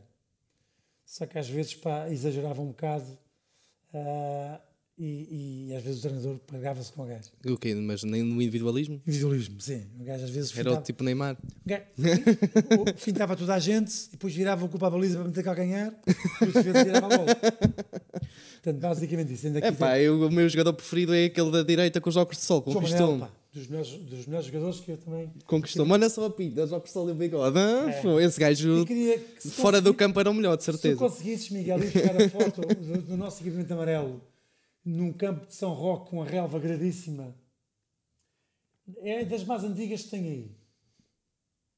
Das mais antigas que tem aí. Ah, aquilo ali no campo antigo. Graciosa também, não é ali. Mais abaixo. Isto é uma digressão que fizemos já à, à Graciosa. Ela vai aparecer aí. Vocês, Vocês vejam- tinham um grande fotógrafo para a época, pá. Essas Sim, fotografias têm uma bela qualidade. Sim, sim. E nós tínhamos sempre alguém, que, olha, foi no ano que fomos campeões, aquilo é a equipa do Valença, ali do outro lado. Nós fazíamos todos os anos, na- isto é na festa de Lourdes, fazíamos sempre um jogo com eles. O Osvaldo, portanto, eh, aqui penso que foi já na parte final do Osvaldo. Ele foi sempre o nosso capitão. Uh, quero dizer que comecei a jogar futebol com 14 anos e nunca cheguei a capitão. Pá. Engraçado. Sentiste injustiça? Não, não, não, não, não. não, porque tinha sempre gente que. Foi o Osvaldo, de, não, foi o João Manel. Aliás, começou pelo Nildo, foi o João Manel, depois foi o Osvaldo, depois foi o Zé Betancourt. É pá, tem que haver aí uma foto. Olha, aqui nos meus primeiros escolinhas. Minha primeira equipa de escolinhas. É a outra a seguir, Pedro? Essa foi a minha primeira equipa de escolinhas que eu tive. Como treinador? Rodrigo, uh, toda essa gente está aí, a minha filha está ali, a Fabiola. O Legense é praticamente um clube centenário. Mais? Já fez mais de 100 anos? Nem eu penso que não, porque eu vi alguma publicação Não, há não, pouco não. tempo a dizer que tinha 98, que ia fazer É. 100 anos daqui a dois. Portanto, então, ok. Tu apanhaste pessoas que te relataram uh, histórias dessa, da criação do, do Sim, sim, estão ali os sócios fundadores, numa foto ali antiga, estão os sócios fundadores. Pá, reparei agora que eu fiquei em quarto lugar. Tu? Porra. Aonde? Aonde? Onde? Quê? Caltense. Ah, o. Ah. Mas, apaga é, essa e- parte. queria-. É, vou cortar isto. E queria que tu fosses, e queria que tu fosses à foto porque eu acho engraçado. Estou a tentar encontrar São Roque, mas não estou fácil. Eh, não está como São Roque, está como uma equipa que nós. Ah, ok. Não está como São Não importas Roque. de que fumo, pá. Não, tá- estás à vontade. Isso é um. A nossa, já agora. E depois dá a tua review sobre aqui a, a licor de neve da, da cooperativa da Ilha do Pico. E isso mais abaixo. Olha, aquilo é o campo de futebol antigo, mas não, não, não apanhei aquele campo de futebol. Aquilo era o nosso campo Os de jogos eram aqui antes, eu lembro-me de ver jogos Sim, aqui. Eu, eu não apanhei o campo que mais dessa gente? maneira. Vocês estão a ver o pormenor do moinho que já lá existia já. O, o avô trabalhou ali, estão a ver a minha casa. É aquela casa que está ali, a primeira casa. Ele, portanto, essa casa aí é, é a minha casa. E vinha, o muro vinha até cá fora. Portanto, isto tudo aqui foi construído em barrocas do mar. O mar, quando vinha cá acima com o oeste, cobria isto tudo até o meio da vila. Portanto, isto não é do meu tempo, isto é, um- isto é na altura da FNAC, não é do meu tempo. Estás a ver o muro antigo? Isso, qual Não- era a proteção que vocês tinham aí? Nenhuma. Então, era, era o mar não chegava aí enquanto vocês jogavam. Às vezes, quando chegava aqui, não se jogava. Porque o mar, quando vinha aqui, partia o campo Mas em todo. treinos, e de certeza que vocês levavam com respingos do mar ali. Não, não, não. O mar entrava direto aqui, não se podia, com o mar do oeste não se podia. Cobria o campo mesmo. E até à, esco- à igreja, dava a volta para a igreja e saía para o outro lado. Porque isto eram tudo muros baixinhos. Mas e, queria, pá, tinha mesmo prazer de se conseguisse chegar lá, eu adorava imenso. Ora bem. Se ainda bem que tem tens tantas fotos, quer Eu- dizer, que tiveste Qual era a melhor equipa da- na altura aqui do Pico? A melhor altura, a, a equipa que nos dava sempre mais, mais eh, era o Madalena. E a equipa mais difícil de jogar no campo deles era Santa Amaro. Era a equipa eh, era a equipa que nos dava muito trabalho porque tinha muito bons jogadores. Muito bons jogadores. Ah, Mas na altura vocês não tinham, essa, não tinham profissionalização nenhuma, certo? eh, não, trabalhávamos. Olha, Na altura, na altura, Tinham algum estamos quase lá, estamos quase lá. Tinham um ensinamento tático, por exemplo, Olha, isso, um... isso tinha- eu tinha aqui 16 anos para aí. E o, o Clarice aqui olha para a cabelama deste gajo. Pá. Olha para aquilo. Foi dos melhores centrais de marcação que eu já vi. E isto depois, durante muito tempo, havia uma hierarquia no, no clube. Portanto, os mais velhos sentavam-se sempre nos mesmos sítios. Os novos ocupavam os lugares que iam saindo dos mais velhos. E, portanto, ninguém se sentava no lugar onde se sentava todo, todo o pessoal que ali estava. E havia, eu ia perguntar-te se naquela, naquela altura havia noção tática do jogo, por exemplo, o que é que era um 4-4-2, um 4-3-3, Sim, sim, sim, sim, sim. que era um médio ofensivo. O Chico, o Chico, o- nós chamávamos o Chico, o Chico. Olha, isso, isso é um jogo com o Ferrel em São Mateus. A segunda eliminatória de- com o Ferrel. Uh, porque eu, joguei desde os 14 aos 26, 27 anos ponta de lança e depois fui, fui substituir o Fernando, Fernando, o Fernando que, que, que era o guarda-redes titular nessa altura. Isto é quando eles subiram à terceira divisão. Tiravam muita foto. hum. Mas elas vão estar alguns, alguns por aí. Não tem mais fotos? Já cheguei ao fim. Tem que ter fotos e. Vamos aqui para o início outra vez. E tu alguma vez pensaste em seguir essa carreira? Não, eu tive no Santa Clara a experiência, não sei se sabes. Tive, não conhecia. tive no Santa Clara quando estava na segunda B com, com o Baltazar. Mas aquilo era muito, muito violento. Pá. Para além de trabalhar, tinham treinos bidiários. Portanto, tinha que ir antes de trabalhar, treinar, trabalho, acabar o trabalho à tarde, treinar. E depois, eh, para, para- para um, para um indivíduo como eu, que já tinha um trabalho quase certo, viver do O que é futebol. que fazias em São Miguel? Não, fui fazer uma formação de seis meses Para trabalhar no trabalho atual que... no trabalho que estou neste momento e, e na altura, portanto, fui à experiência ao Santa Clara. Mas não, não, não, não me adaptei porque pá, encontrei muita ronha, muito gajo já abatido. Que tinham tido se calhar um acompanhamento diferente, na, Não, não uma é isso. formação pá. diferente. Não, não, o problema não era esse. O problema é que um gajo de fora lá, o Medina teve grandes dificuldades em, em se impor lá no Santa Clara. O Medina, aliás, o Medina foi para, para, para o Santa Clara na altura que eu entrei para o meu serviço que estou agora, que foi em 82. Portanto, trabalho lá mais. Entraste como, como inspetor? Não, entrei como escriturário de telégrafo eh, e depois fui evoluindo aos poucos, com as vagas que iam aparecendo, fui evoluindo aos poucos. Mas. eh, Mas então nessa tua geração surgiram alguns talentos que foram para, para patamares mais elevados. na minha geração, no Lagense, no Lagense eh, nós tínhamos jogadores que acabaram por não ir para grandes equipas. O Medina foi o único, talvez, que tenha ido para, para, para o Santa Clara e que teve alguma evolução lá. O resto, o Osvaldo podia se encaixar em qualquer equipa dos Açores a jogar futebol, foi um dos indivíduos mais completos que já vi, como ponta de lança, como central, como, como médio, menos baliza. Baliza Era ninguém zero. o fazia bom. Mas, eh, no fundo, ti- tivemos uma, uma década de jogadores de, de topo. Ah, e então, em 10 campeonatos, ganhámos 8. Portanto, é para tu veres, Madalena ganhou 2, ganhámos 8 campeonatos. Mas tínhamos equipas muito boas. Tenho pena de realmente não veres aqui a equipa que tinha o Canarim. pá.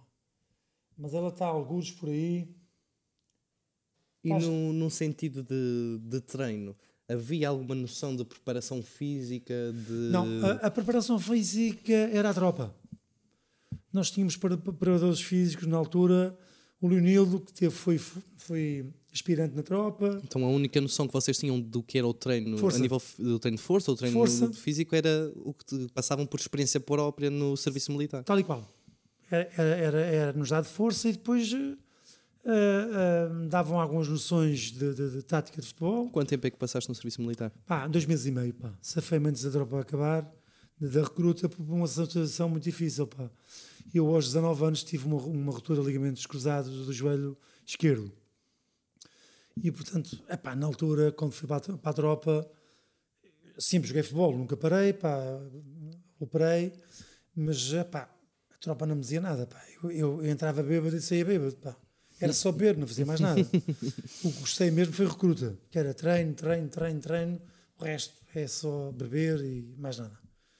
E então, na altura, apanhei um, um- um médico que toda, toda a gente que pudesse pôr em casa punha.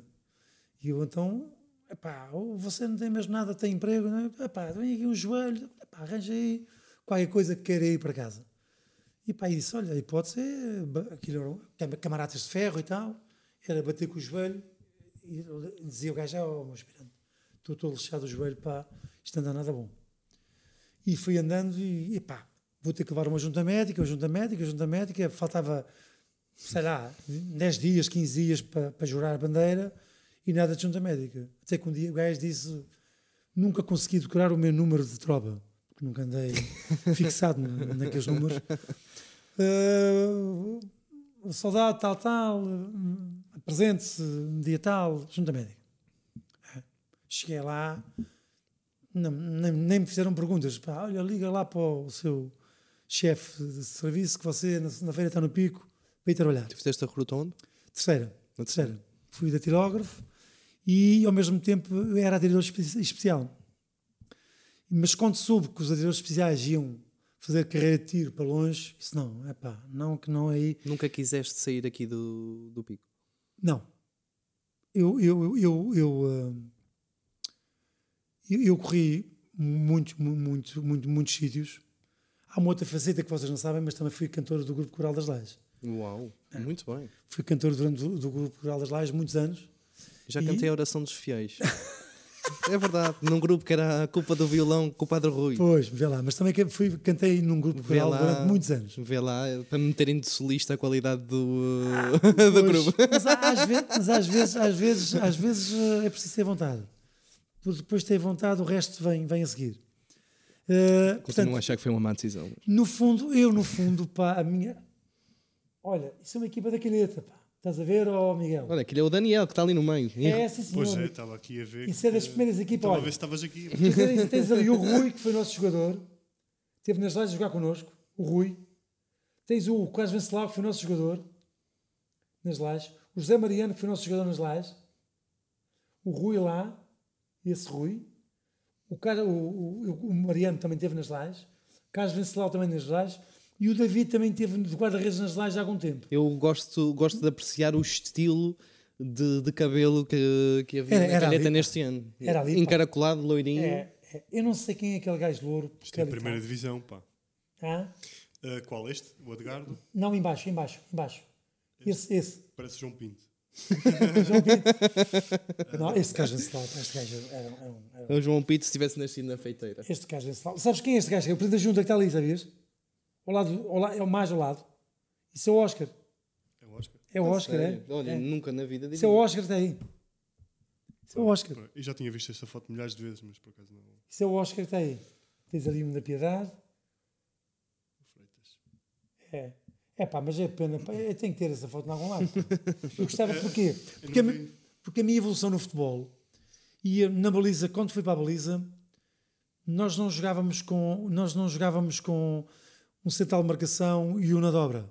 Eu o que fazia dobras e o, e o gajo da, da marcação ficava na marcação e, o- e o outro defesa ajudava no meio campo. És uma espécie de Ederson do, dos Tal e tempos qual. antigos. Porquê? Não, Porque- isso é- já estava muito evoluído. Muito, era as táticas do Hoje- Guardiola. Hoje Houve, em dia é assim, não é? Mas porquê? Porque conseguia fazer leitura de jogo, eh, uma leitura de jogo daquelas bolas medidas em profundidade que, se- que também já se media na altura. Eu, quando passava pela defesa, quer o Clarence, quer todos os defesas centrais que eu tive, eles sabiam que eu estava logo a, a dobrar. Pá, mas nunca se vê este golo, já sofri. Nunca jogava dentro dos postos. Sempre Sempre zona do mais meio campo, fora da grande área.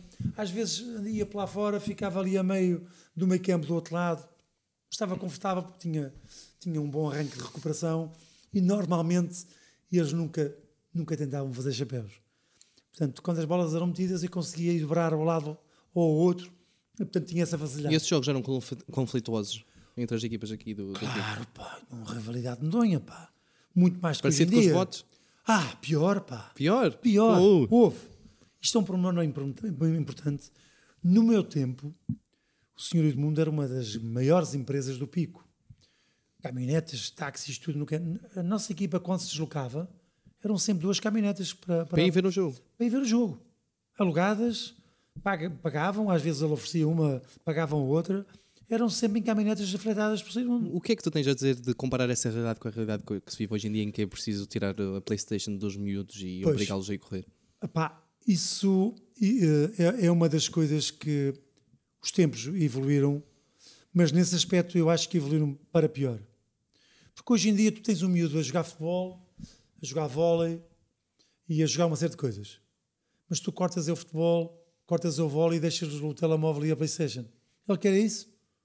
Porque ele não quer apanhar chuva. Quer, é conforto- quer estar Claro, confortável. Quer estar no sofá, com a Playstation, a ver televisão. Agora, se tu, se tu cort- cortares a televisão, se tu cortares o, o telemóvel, se tu cortares os jogos, o gajo vai-se passar, vai ter, que, vai ter que estudar. Porque no meu tempo também se estudava e jogava-se futebol. Conciliava-se. Ah, ah, havia mais convívio, não havia o cá hoje em dia, claro que não, mas ah, jogávamos cartas juntos, fazíamos pet- petiscadas juntos. Ah, o Lagense sempre teve, ah, o Lagense e Quilheta também, tinha um hábito de ter sempre uma tasquinha quando acabava o jogo, tinha sempre uma bifanazinha para a gente comer, um, um suminho.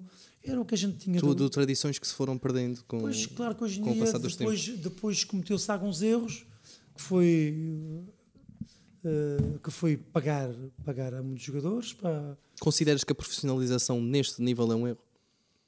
Quando eu digo profissionalização, no sentido de começar a, a ter Eu- jogadores eu, eu pagos, penso, eu penso que sim, eu penso que sim, porque repara, hoje em dia tu vais a um júnior que seja bom jogador, ele pergunta logo quanto é que me pagam.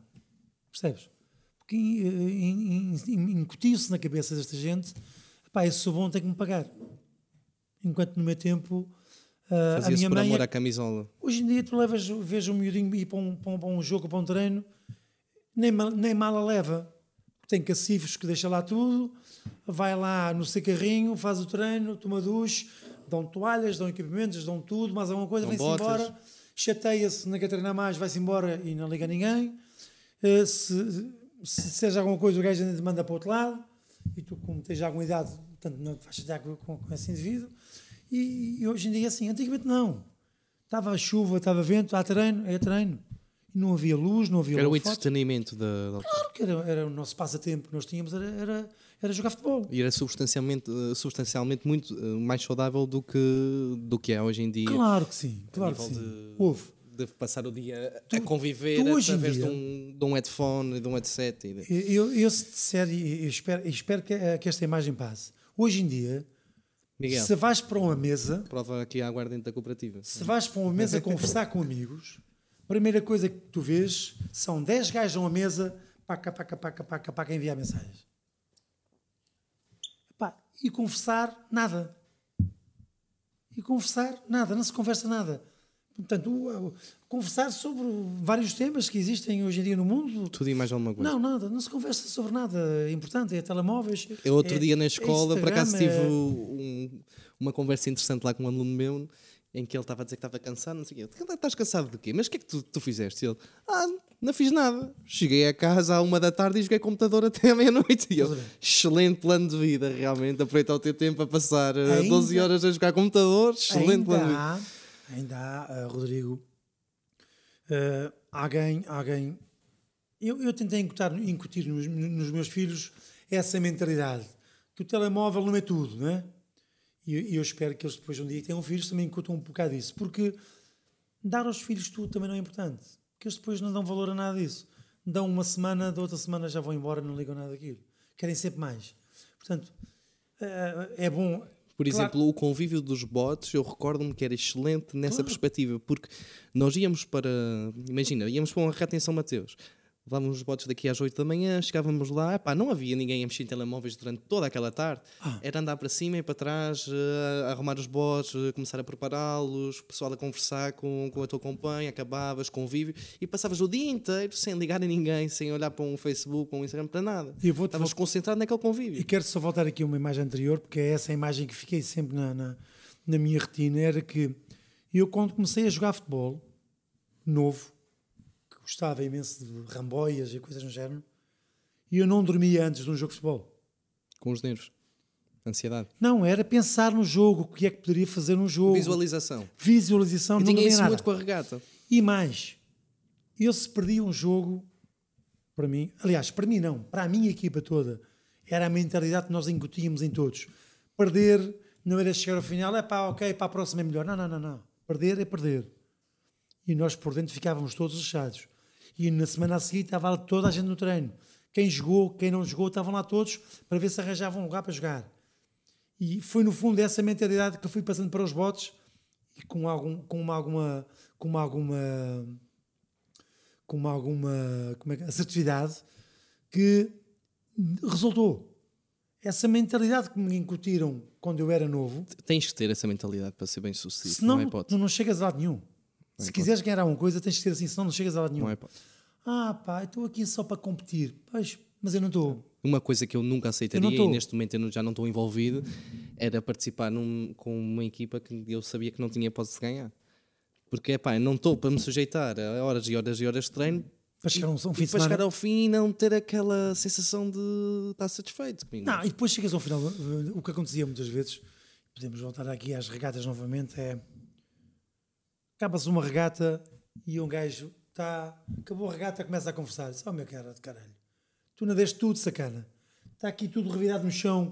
Era, o- era o oficial a pôr água, por cima estava tudo camberrado, não havia oxigênio no cérebro. E era o sacana do gajo a conversar. Oh, meu sacana, vieste aqui a mamar connosco aqui e a gente a puxar no duro. Este passeio. Ah!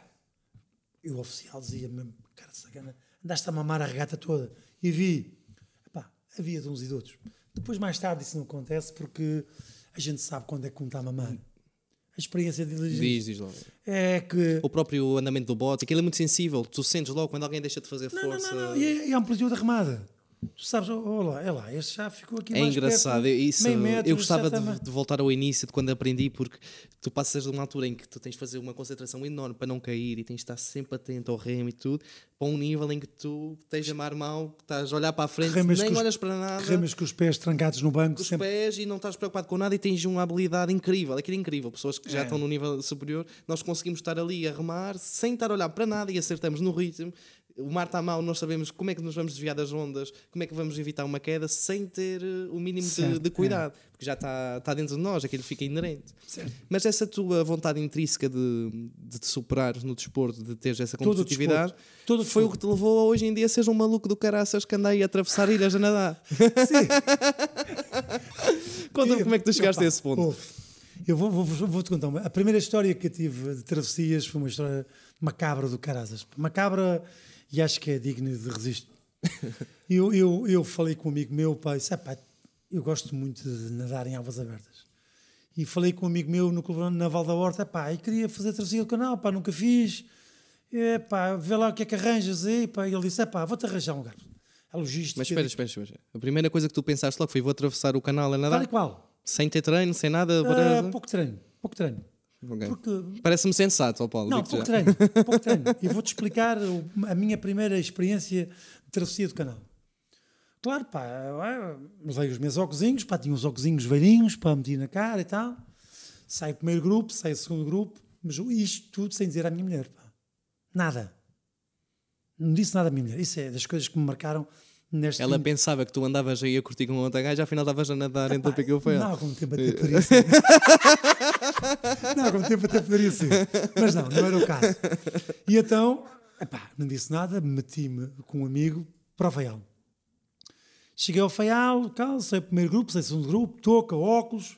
Epá, eu chego ali a, sa- a sair mesmo ali a ponta da, do coisa, pá, arrebento os óculos. E eu, eu nem sequer olhei para trás, pá, isso é, pá, é sempre para a frente.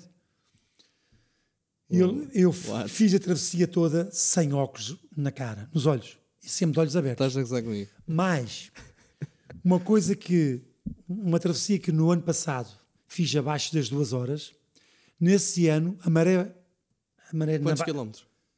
os mesmos quilómetros sempre. Mas quantos quilómetros é que são? Não, Pico nesse uh, Pico Faial são 7, 7 quilómetros, 7, 7 quilómetros. 700 quilómetros a andar sem óculos. sem óculos, mas vê este pormenor. O pormenor é muito engraçado. Ah, nadar, pá, a maré pegou-me na baixa do outro lado e eu nem sequer consegui apanhar ilhéus. Pá. Vim do meio do canal abaixo e quando dei por mim, sempre a nadar, sempre a nadar, mas comecei a sentir uma impressão nos olhos e a ficar turvo. Sempre, que diabo é isto? Mas pronto. Cheguei perto dos ilhéus, pá, é, maré, pá, eu a nadar, a ver a mesma pedra.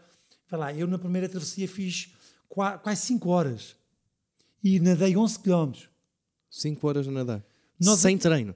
Sem treino, Sem óculos. sem óculos e mais, ah, ah, E sem a mulher saber. sem a mulher saber e outro pormenor importante, e já não via a lancha, porque tinha a, a, a retinas toda queimada.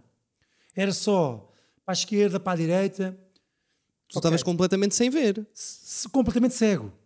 Completamente cego. Mas eu, não- eu- mas eu nem sequer media ah, as consequências disso tudo. Epá, houve lá uma altura que eh, cheguei para, para a encosta, ah, a meta é é sempre no mesmo sítio, área larga. E então eh, estava lá a chegar e disse: Esta, à tua esquerda, aí, aí. E eu olhava e não via nada. Pá, mas que é isto? Pá? Eu não estou a ver nada. Onde? Chega-te mais dentro. E lá toquei na escada. Pronto, era a meta. Ok, cruzei a meta. Fui evacuado logo para o Faial, para um, para um oftalmologista. Ó Paulo, com quantos anos é que tu fizeste isto? Pá, isso não foi há muitos anos, isso já fui, já tinha 50 anos, para aí. Com 50 anos, tu foste nadar 11 km sem óculos, Sim. ficaste cego, não paraste. Certo, 11 horas, 11 quilómetros, quase 5 horas a nadar, cheguei à meta só por sons, Fui evacuado na mesma altura para um oftalmologista, mas vou-te contar o resto. O resto é que é, que é demais. Chego ao oftalmologista, o gajo faz uma série de exames. Epá, isto aqui é um caso grave. Chumaços para os olhos, pá, porque não podia abrir os olhos, estava tudo, tudo queimado, pá. Pomadas e o caraças. E então vi numa cadeirinha de rodas para, para a lancha, pá. Cadeirinha de rodas, ambulância, cadeirinha de rodas, e ainda estava vendo nada. Cadeirinha de rodas, mas antes de vir lá disse: pá, procurem aí o número do meu sobrinho Hugo para ver se ele me leva para as lajes, porque eu pá, tenho que ir para as lajes. Ele trabalhava no Banif na Madalena. E o Hugo chegou lá e viu um gajo de cadeira de rodas, depois contou-me, viu um gajo de cadeira de rodas com os olhos todos tapados de branco com as, com as coisas. Ah, mas aqui não é meu tio, pá. Mas deve ser, pá. Disse que, me viesse, que eu viesse buscar. Ah, é o Paulo. Então, o que é que te aconteceu? É pá.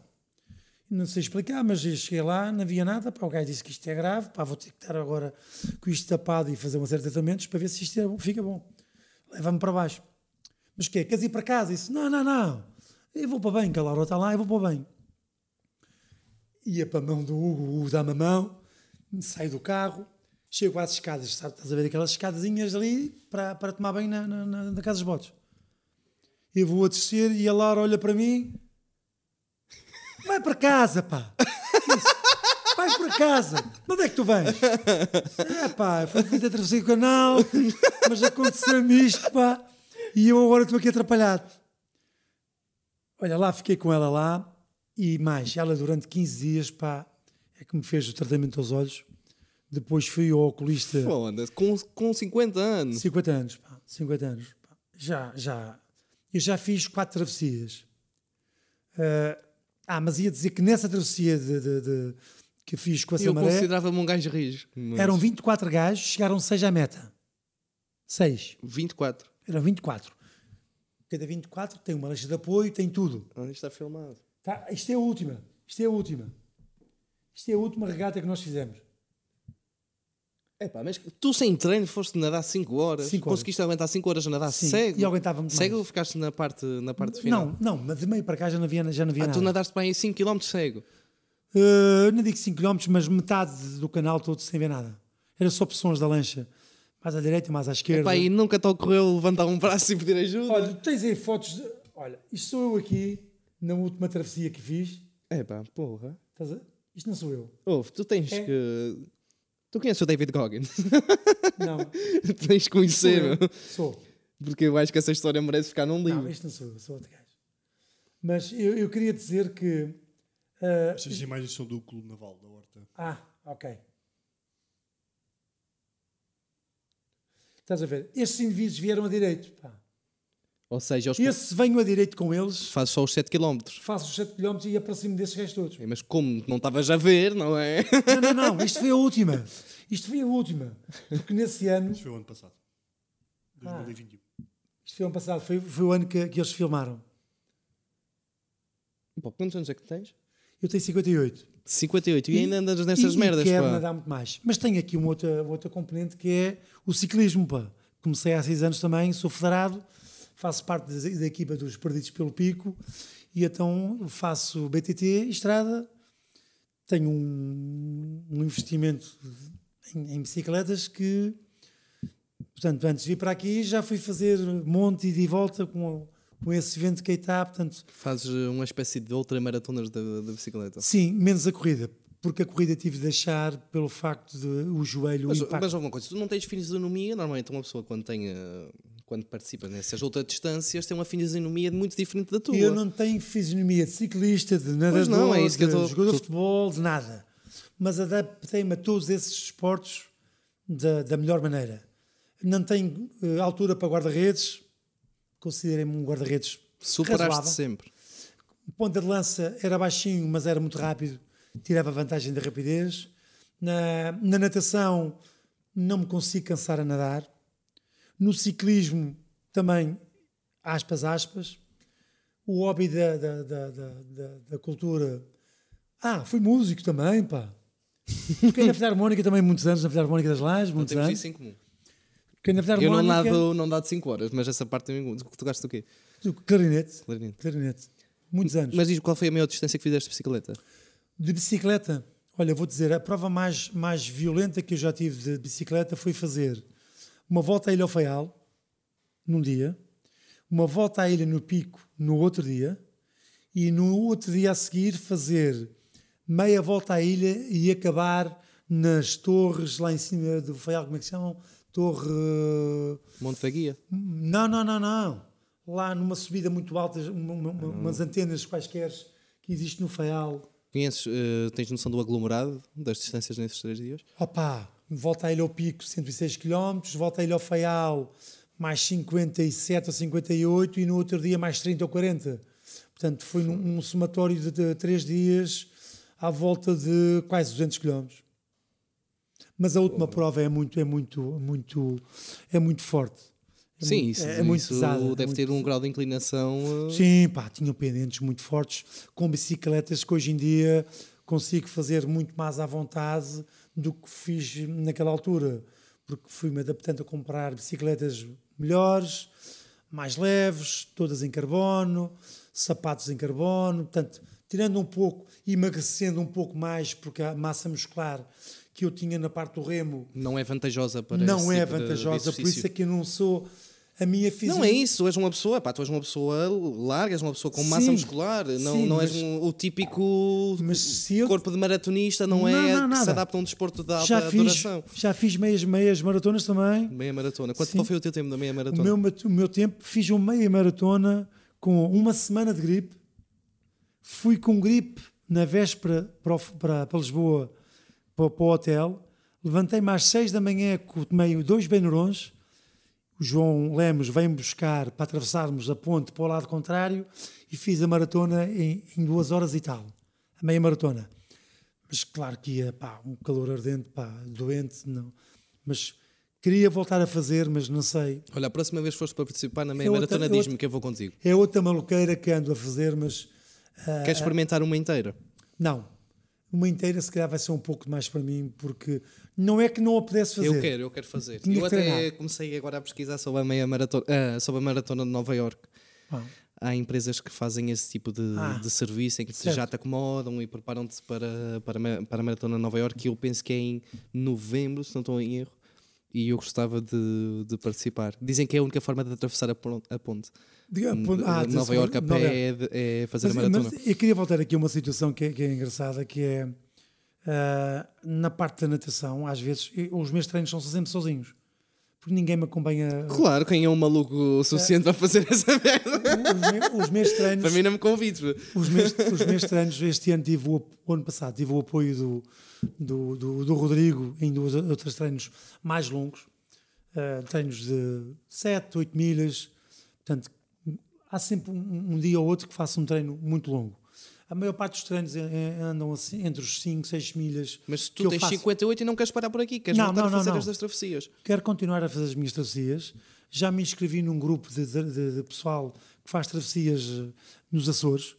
Quero, quero, quero fazer eh, Pico São Jorge, que ainda não fiz. Pico São Jorge são quantos quilómetros? São 11 milhas.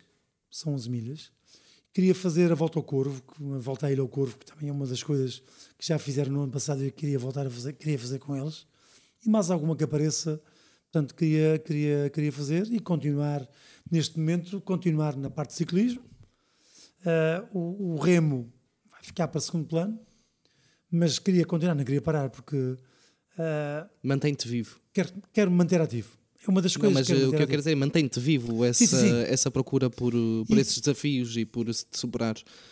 Pensas que isso foi o maior fuel da tua vida, por assim dizer? Sempre foi, sempre foi. Na- e a minha mulher, ah, a Laura, diz-me assim: e eu pensei que agora que deixaste o futebol e o remo, que ias acalmar, nada.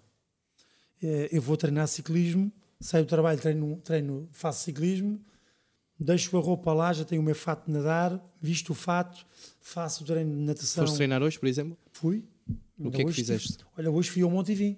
Monte e Vi são quantos quilómetros? São ali no cimo do monte, à volta de 40 km. Ou Quarenta. seja, tu fizeste um- a distância de bicicleta de um triatlo hoje. Sim, sim, sim, sim. Tu consegues fazer um triatlo, um km e meio a nadar, 40 de bicicleta, 10 a correr. O meu problema é a corrida, pá. Eu nunca experimentei os 10 km a correr, mas sou capaz de fazer. 10 km, 10 km, se fizeste uma meia maratona. Sim, mas como tenho este problema no joelho, não sei se eu faço. Ah, ok, nunca mais depois de ter. De... Eu, eu queria, eu queria ter distâncias longas na natação. Porque uma, uma milha para mim é muito pouco. pá. Sim, um km e meio Um quilómetro e meio é, é muito pouco. Uma pessoa uma de milha. 58 anos a dizer que nada um km e meio, na boa. Eu só neste verão é consegui nadar um quilómetro. É. É, porque eu nunca tinha nadado na vida num sentido de ter nadado. Uma coisa é dar um mergulho, não é? vir para cima, beber uma cerveja. Mas nunca tinha feito treinos de natação. E- E eu, eu- este ano comecei a tentar meter lá a pulseirita, Olha, isto, é, Nadar. o meu- isto é o meu relógio. nadar o máximo tempo que Como pudesse faz pulsações, faz tudo. e fazer corrida de seguida. Certo. E só este ano é que consegui atingir um quilómetro e corrida depois. Eu queria te contar, porque para além disto, tenho mais duas coisas. Gosto imenso de fazer pesca submarina e aprendi montes a pescar de, de- de linha. Pá. Tenho a minha lanchinha de madeira antiga, porque é assim que eu gosto. Não compro peixe, vou apanhar o meu peixinho para comer. Portanto, tudo o que for estar no ambiente, no mar, é o meu habitat. Não posso estar em casa, televisão, quando é muito mau tempo, estou mas eu tenho que estar ocupado. Há muita gente que diz já, o que é que eu vou fazer ao fim de semana? Não, eu precisava de mais dois dias ao fim de semana para fazer tudo aquilo que eu quero fazer. Ainda hoje em dia. Olha, tive agora, como faço algum este desporto, preciso fazer exames, não é? Estive a fazer provas de esforço, estive a fazer uma série de coisas, porque também gosto de estar. Tens noção do teu ritmo cardíaco? Tenho 41 batimentos em repouso. Com 58 anos. 41 batimentos em repouso, 51 de média e, e vou aos 180 em batimentos má- máximos. É, mas tu tens que ser estudado. Meu. Tens de ser estudado. Porra. Rodrigo, Zé. pela tua saúde, Diz, diz. pela tua saúde, Rodrigo, mete mais um bocadinho. Não, sim, que acho não. que- Qual é o site da cooperativa? Eles têm a venda online. Qual é a cooperativa? Mas já vou É a ver. cooperativa Vitivinícola da Ilha do Pico. Ah, Vou já meter aqui. É um que está aqui a patrocinar. Sim. Miguel, faz o teu trabalho bem feito, um anda lá. Certo. Eu achei que não era necessário referir isto porque toda a gente deve beber vinho do Pico. Sou um estúpido é que não, já não bebe vinho do Pico e Pois, estes produtos pois. da cooperativa. Mas houve uma coisa que. Eu, por mim, tenho um na cabeceira. Uma, uma garrafinha de vinho. Sim, sim, sim. De vinho, o vinho, esta o aguardente. vinho é bom, pá. Ah, Tens esses 41 batimentos devido a um copo de vinho. Por dia. hum, também optei, oh, oh, já não bebo vinho, já não bebo vinho de pico. Opa, mas tu tens de contar essa merda num, num outro sítio, meu. Eu Juro-te- Ouve. Pesquisa aí o David Goggins para ouvir. O David Goggins também é um gajo assim maluco como tu. Ah, o tal gajo das aventuras, sim, sim. O David Goggins é um gajo que também eh, faz ultra distâncias, ultramaratonas, eh, tem assim desafios malucos. Quis bater o desafio de pull-ups, então treinou. Máximo de elevações, eh, 60 e tal quilómetros a correr. Tipo, é um gajo mesmo maluco. Ah. Inclusive, a correr um monte de quilómetros com um joelho já todo fodido e ele não para, não para. Então, ele era um gajo gordo, não é? Entrou para o exército e superou-se. E agora é um gajo totalmente dedicado à, à superação pessoal, te ao exercício físico. Se eu te disser que quando remava pesava 104 quilos, 98, 100, 104, hoje em dia, com a atividade que faço ciclismo, estou nos 85, 86, que é o meu peso ideal em termos de massa gorda, massa muscular. Claro. Perdi, claro, um bocado. Eu sou um amador completo nessa, o David Goggins. Ele tem um livro muito ah, interessante. tá, já, já, já, já ouvi falar disso. Uh, epá, agora não, não me recordo do, do, nome, do nome do livro dele. Mas é onde ele conta toda a história de, de superação. Por acaso é. Procurei como é que é o nome do livro dele. No Limits. Epá, não, não é. Uh, Matt Book. É um livro muito, muito interessante. E aliás, também há um gajo que é. Can't Hurt Me, exatamente. Ele era um gordo. O gajo era da Marinha, e superou-se, fez todo o tipo de testes Ah, o gajo. dos mais exigentes para a Marinha, eh, para, para as forças lá, o especiais. gajo era um matelão do caralho. Houve, faz ultramaratonas, Silo, o gajo foi. Silo. Foi, foi. Superou tudo. E o que ele tinha medo era de nadar. E então chegou a um ponto em que o gajo, pá, tem medo de nadar que se foda. Atirou-se atado e tudo. Para- perder o medo, meu. E ele chegou a um ponto na vida em que disse: Eu quero ser alguém. E vou-me superar e vou ser alguém. E nunca mais olhou para trás. Eu, eu, eu, eu, nesse sentido, pá, do, do ser alguém, pá, o, o desporto neste momento é que me limpa a alma, pá. O nadar, o ciclismo, o mergulhar, o pescar, limpa-me a minha semana que estou a trabalhar e agora com, com, com as horas a adiantar, no verão, pá, eh, para mim é, é, é, é a melhor, melhor terapia que eu possa ter tu, é água. tu sabes que esse tipo de pessoas é que me inspira. Pessoas que Certo. fazem aquilo que tu fazes, Certo. pessoas como o David Goggins. Eu não, não sou. Como é que eu vou, vou contextualizar isto? Ou tentar que tu entendas aquilo que eu quero dizer. Eu não ligo àquelas pessoas que fazem os discursos que às vezes aparecem no Facebook, no Instagram, Sim, ou a sim, dar aquelas palestras, dizer Show isto off. é motivação. Show a off. motivação para mim é uma treta. Show não, off. motivação para mim é uma treta. Certo. Tu tens duas opções, que é ou escolhes fazer ou escolhes não fazer. Certo. Eh, Podes arranjar uma desculpa sempre para fazer algo ou para não fazer. E eu não gosto de pessoas que, que falem em motivação. Eu gosto de pessoas que realmente façam as coisas. Não. E são essas as pessoas que fazem o que é extraordinário que, que me inspira muito. E eu reencaminhei até há pouco tempo um, para o Miguel um, um podcast no Joe Rogan que um gajo que é o Nim Spurja e depois o documentário que ele acabou de ver. Então um gajo que ele nasceu no Nepal e um miúdo, em adolescente, queria, queria pertencer. Lembras-te, recordas de- do nome daquelas forças especiais que eu queria É pertencer? da- do Reino Unido, não é? Ou seja, era um teste que nunca ninguém na história tinha passado. E o gajo não tinha possibilidade de treinar. Porque não dele, deixavam. que nunca tinha- nunca- não deixavam sair de casa. pessoal do Nepal nunca tinha ido. ou- Exatamente. Nunca tinha, ninguém daquela, daquela zona, nunca tinham passado no teste. E ele queria, queria treinar. Porque desde adolescente que queria se- seguir aquela carreira. Então o que é que o gajo fazia? Como não se podia le- levantar porque os pais não, não deixavam ele ir treinar, à uma da manhã acordava e ia correr 20 km todos os dias com uma mochila às costas. E voltava. E o gajo teve sempre uma vida de superação. Teve uma carreira na- nas Forças Especiais, que eu agora não me recordo o nome, Nim Spurge é este. O que é que o gajo fez? Chegou a um ponto que decidiu. Sou o gajo do Nepal, pá. Exatamente. Este gajo calou 14 montanhas do, do mundo. Exatamente. Ele decidiu. e via essa- Viste o via essa documentário, tens de ver o podcast. É incrível. Ah, eu, eu vi São pessoas merda, como este me inspiram. O gajo pá. deixou o trabalho, vendeu tudo o que tinha, porque decidiu: eu vou fazer um documentário e a, por- f- a subir as 14 maiores Não, não, não. montanhas do mundo. E fez a maior promoção que possa haver dos Sherpas, porque eu- o, ah, o gajo subiu e eles não sobem sem estes gajos, pá. Foi a maneira de os promoverem e lhe pagarem Exatamente. o que os gajos tinham direito de seguir. Mas tu sabes que este gajo disse: uh, o que é que acontece? O recorde do mundo a subir estas montanhas era 8 anos, não era, Miguel? Cerca O gajo de oito 8 anos. meses ou 6 meses, não é? 8 meses. Oito meses. E só que ele chegou. Sete meses. Sete, Sete sim, meses. acho que nem sequer chegou, Mas ele exatamente. diz que vazia em 4, penso eu. E então o que é que o gajo diz assim?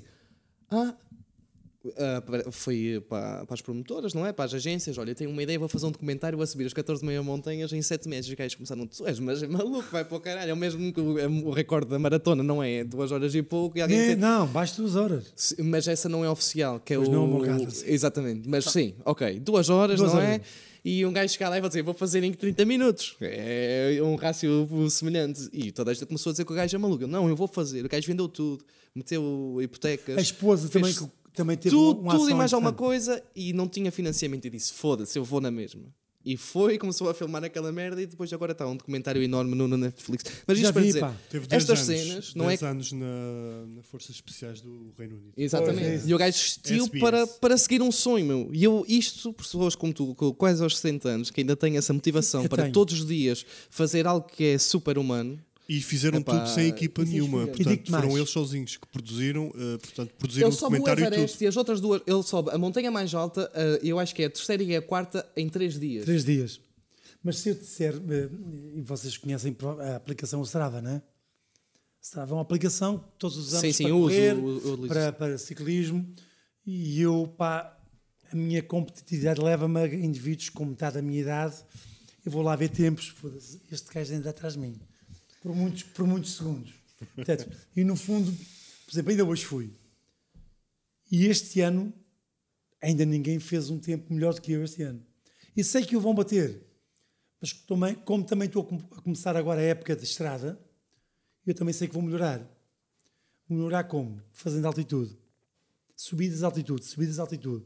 Que é, é, é um tipo de treino que nós fazemos como se faz para as maratonas, porque é que os gajos do Quénia porque estão naquela altitude lá para cima. Portanto, quanto mais alto tu tiveres, sua capacidade a tua capacidade respiratória. pulmonar vai. Mas é engraçado neste. Não te quero interromper o teu Sim, raciocínio, sim, mas no, no caso do Nim Spurja, ele, eh, ele não é da zona alta do Nepal. Pois. As pessoas associam as pessoas do Nepal serem bons, es- bons a Trepadores. montanhas, trepadores. Nunca tinha, nunca tinha feito. Exatamente, porque nasceram em altitude. Ele não. Ele era da zona que basicamente é o nível da água. Ou Certo. seja, aquilo foi mesmo uma ideia. epá, o, aliás, o, livro que ele escreve a contextualizar toda esta história chama-se No Limit. E o No objetivo dele é mesmo esse: ele é um provar disso. que não há limites para tudo aquilo que tu Ah, queres há, fazer. não e não há. há, e tu és a prova Não disso. não há. Eu quero fazer uma travessia pico feial, estou cego, mas vou fazer na mesma. estou, eu estou, Queres uma maior prova do que esta? e eu estou, e repare, eu estou no meio, no meio que gosto, eu não troco o, o pico por nada deste mundo, mas há muita gente que diz, ah, mas o que é que tu fazes no pico? Tudo. Tudo o que tu fazes em qualquer lado, pá. Aliás, eu gosto de sair. Só não vais à Zara, mas isso também Ah! é pouco relevante. Fui uma vez no Black, no Black Friday. Tiveste que esperar 15, deixei- 15 Não, não, horas não, para a tua mulher lá dentro. Ficou, ficou a roupa à porta e fui para o café beber umas cervejas. Não, não, não, não. Tu esperaste ao mesmo tempo a tua mulher que ela esperou por tu fazeres a travessia do Pico Feial. Provavelmente sim. Provavelmente sim. Provavelmente sim. Eh, mas, no fundo, eh, o, o que eu faço neste, neste sentido do desporto é uma coisa que nasceu comigo e, e espero que continue, mesmo tanto perto da reforma ou não, espero que continue, porque eu não gosto de estar sentado, não gosto de estar parado, não gosto de me sentir. eh, eh, epá, o que é que eu estou a fazer aqui? Estou a ver televisão, estou à espera que me aconteça alguma coisa. Percebes? Eu, eu gosto de ir para a frente das coisas. E é eh, engraçado que tu és funcionário público e normalmente os funcionários públicos têm um estigma completamente adverso Claro. àquilo que tu, que tu Claro. és e a tua personalidade. Claro, claro. Mas eh, isso tem a ver tudo com as minhas raízes, pá. Tem a ver tudo com a minha infância, porque comecei muito novinho a correr corta-mato descalço nas escolas. Com oito anos já fazíamos corta-mato em terrenos descalço. Vinha o pessoal do Faial com os seus sapatinhos, eu dava-lhe umas abadas do caraças nesses corta-matos que fazíamos cá. Quando, quando era para provas de pista e eu era lançador, ah, o Paulo vem, o Zé vem, o outro vem, estamos lixados, já não ganhamos nada este ano. E portanto, não, fui, fui, Sempre tiveste um talento natural para o desporto. fui capitão e fui responsável, era o responsável quando não estava o, o, o indivíduo que nos acompanhava da, da- da- do, do- do- do, ah, da, da- da Federação de, de- de Atletismo, era eu que ficava responsável pelo resto do pessoal. Ainda hoje tenho grandes amigos no FAIAL, porque pronto, nós íamos fazer estágios para lá, para evoluirmos, para treinarmos, porque cá não havia nada disso, no pico. Então íamos para o FAIAL fazer esse tipo de treinos para, para a gente começar a fazer isso. Portanto, no fundo, se, se tu me perguntares qual é, qual é o meu trajeto em termos de, de, de, de desporto, de, de, vida, desporto, desporto, Eh, estudar, QB, para ir passando, tenho o nono ano, comecei a trabalhar com 17 anos, porque não podia ser funcionário público, mas já ganhava o meu dinheirinho, os meus pais não me puderam pôr a estudar, portanto, arranjei um empregozinho fixo, é desporto. Desporto, desporto, futebol, e acabei por aí e andei sempre à volta disso e quero continuar a fazer aquilo que gosto. E qual é o teu limite? Não, não tem limite. Não te pões uma data de, Não, de não, parar não, com essas tuas não quero, não quero. Não, não quero porque esse limite vai chegar por si. Esse limite vai chegar por si num dia que não sei quando, espero que seja daqui a muito tempo. Não, não, não, não tenho. A minha, a minha visão de vida não é, é pá, eu já tenho 58 ou vou fazer 59 ou, ou já tenho 60, tu- já estou reformado. Não, não. A, a minha mentalidade, e que eu, eu digo a muita gente muito mais nova do que eu, 20 anos, é pá, estou a ficar velho, pá, já tenho 19 anos, pá. E eu digo a eles, a idade está aqui.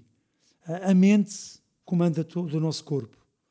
E claro que se tu me disseres, ah, mas sempre foi assim, não, claro que há alturas que a gente não estamos, não estamos completamente assim. Há alturas que a gente também vai abaixo. Mas o que me faz subir novamente é pensar que amanhã eu posso ir ali e já me esqueci do que passou ontem. Portanto, se eu estiver a fazer uma coisa que eu gosto, que é desporto, já não me lembro nada do que passou menos bom antes de ontem ou atrás de antes de ontem, já não me lembro nada disso. Portanto, quero continuar. Qual é o limite? Não tem limite. O meu limite para a natação, e falo com muitos amigos meus e desafio muitos amigos meus mais novos, mais velhos não, mas mais novos, vamos embora treinar. É pá, é muito longe, está bem, eu vou ao teu ritmo. Está bem, mas isso só posso ir ali, está bem, eu vou até ali contigo. Não, vou sozinho. Levo a minha boiazinha de sinalização, levo o meu telemóvelzinho na boia que posso, se acontecer alguma coisa, portanto, dá logo um alerta. Levo o meu relógio, se alguma acontecer, vejo as minhas pulsações, vejo tudo. Vais-me dizer assim, o que o médico me disse numa prova de esforço. Então, doutor, está tudo bem? Está. Mas quem é que me diz que você abre-me aquela porta e cai para o chão? Quando chegar esse dia, Chegou. chegar. Não me preocupo muito com essa. Olha, eu gostava que. Não me preocupo muito com isso. Primeiro queria te agradecer muito de, de teres cá vindo. Não, e foi um prazer que, meu, foi um prazer que Lá está, quando era adolescente tínhamos uma, uma rivalidade que não era bem Sim, uma rivalidade, mas sim. era uma, uma questão do, do contexto em que estávamos inseridos, mas que, que te admiro muito por aquilo que tu fazes e espero que a tua mensagem, pela tua idade, pela tua persistência, pelo teu espírito de sacrifício e pela tua ambição, que, que seja uma mensagem que passe para, para muitas pessoas que acham que estão velhas demais para conseguir algo, que estão perras demais para conseguir algo, que já passaram o seu prazo, que já não se conseguem meter em forma, que já não conseguem mudar o seu corpo e que mudem essa mentalidade e pensem é possível, realmente não, não há limite. Eu, eu, eu queria deixar também, no fundo, uma mensagem a to, to- toda a gente nova, meia-idade, porque velhos, pá, os- os- a- a- a mente é que faz o resto. Mas pratiquem desporto, façam qualquer coisa, saiam de casa, andem na rua, pá, façam qualquer coisa, não, porque o parar, eh, o estar a ver televisão, isso é uma coisa que um, dois, três dias e depois passa a hábito. Ah, e, e esse hábito depois mantém-se. O meu hábito é, eu na minha hora de almoço, eu tenho uma hora de almoço, eu preparo as minhas coisas para quando sair do trabalho às 5 e um quarto, já nem subo acima. Já visto o meu equipamento todo de ciclismo, ao BTT, ao estrada, vou-me embora logo. Só digo à, Laura, olha, vou andar de bicicleta. A conversa dela, só faltava. Mais uma vez. Mas é assim que eu quero ser e é assim que eu, que eu quero transmitir que, essa, gen- que muitas das pessoas da minha idade e mais novas que se apegam à, à- à informática, há outras coisas para além disso. Muito É obrigado. isso que eu quero. A nossa. Foi um prazer, Foi um prazer Paulo. também. Adorei falar contigo. Muito obrigado. Gosto muito desta, Obrigado. desta merda, desta, desta conversa. É- Foi, foi. Epá, eu fico, ah, no fundo, e- e eu tento incentivar muita gente e tenho conseguido, nesse aspecto, incentivar muitos, muitos miúdos, muitos pais com miúdos. Pá, compra lá uma bicicleta ao miudinho, pá. Ah, mas são caras, compra uma barata em segunda mão. São caras, um- uma bicicleta eh, provavelmente custa menos que um iPhone. Sim, uma bicicleta- E vai ser mais- uma mais proveitoso. Uma bicicleta que custa menos que um iPhone, ficam os miúdos menos apegados àquilo, e depois vais-me dizer, "Ah, mas depois vai querer melhor, claro. Quem tem uma eu comecei com uma bicicleta de ferro, de tubo de, de, de, de tubo de, de, de água. Mas hoje em dia tenho duas de carbono e não quero outra coisa, pá. Tenho os meus sapatos de carbono, tenho roupa toda justa, que é para o vento não sacar nem fazer isso, capacetes eh, dinâmicos. Epá, são pormenores que se tira, sei lá, num- numa volta de 100 km vais tirar 4, 5 minutos. Mas lá está. Começaste, desenvolveste o gosto e agora queres, Sim. queres ser o melhor possível. Quero ser o melhor possível dentro daquilo que posso ser. A tua mensagem, se o que é que permites para nós finalizarmos isto, é, pelo aquilo que eu me apercebo do, do teu trajeto de vida, é competir contra nós próprios, é a melhor competição que podemos ter. Sim, e não parar. Porque a, a- a- idade é um número. A idade é um número. Eu vejo muita gente, claro que não a fazer tanto desporto, não a fazer tanta coisa, mas fazendo coisas com mais idade do que eu e que se sentem bem a fazer aquilo que fazem. Portanto, eu, enquanto me sentir bem a fazer aquilo que faço, não quero parar, quero continuar.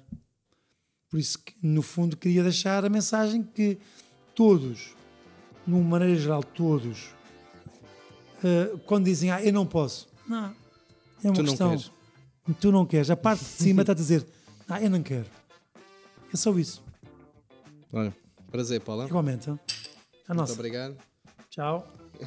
E até uma próxima. Até uma próxima. Tá bom, foi ótimo.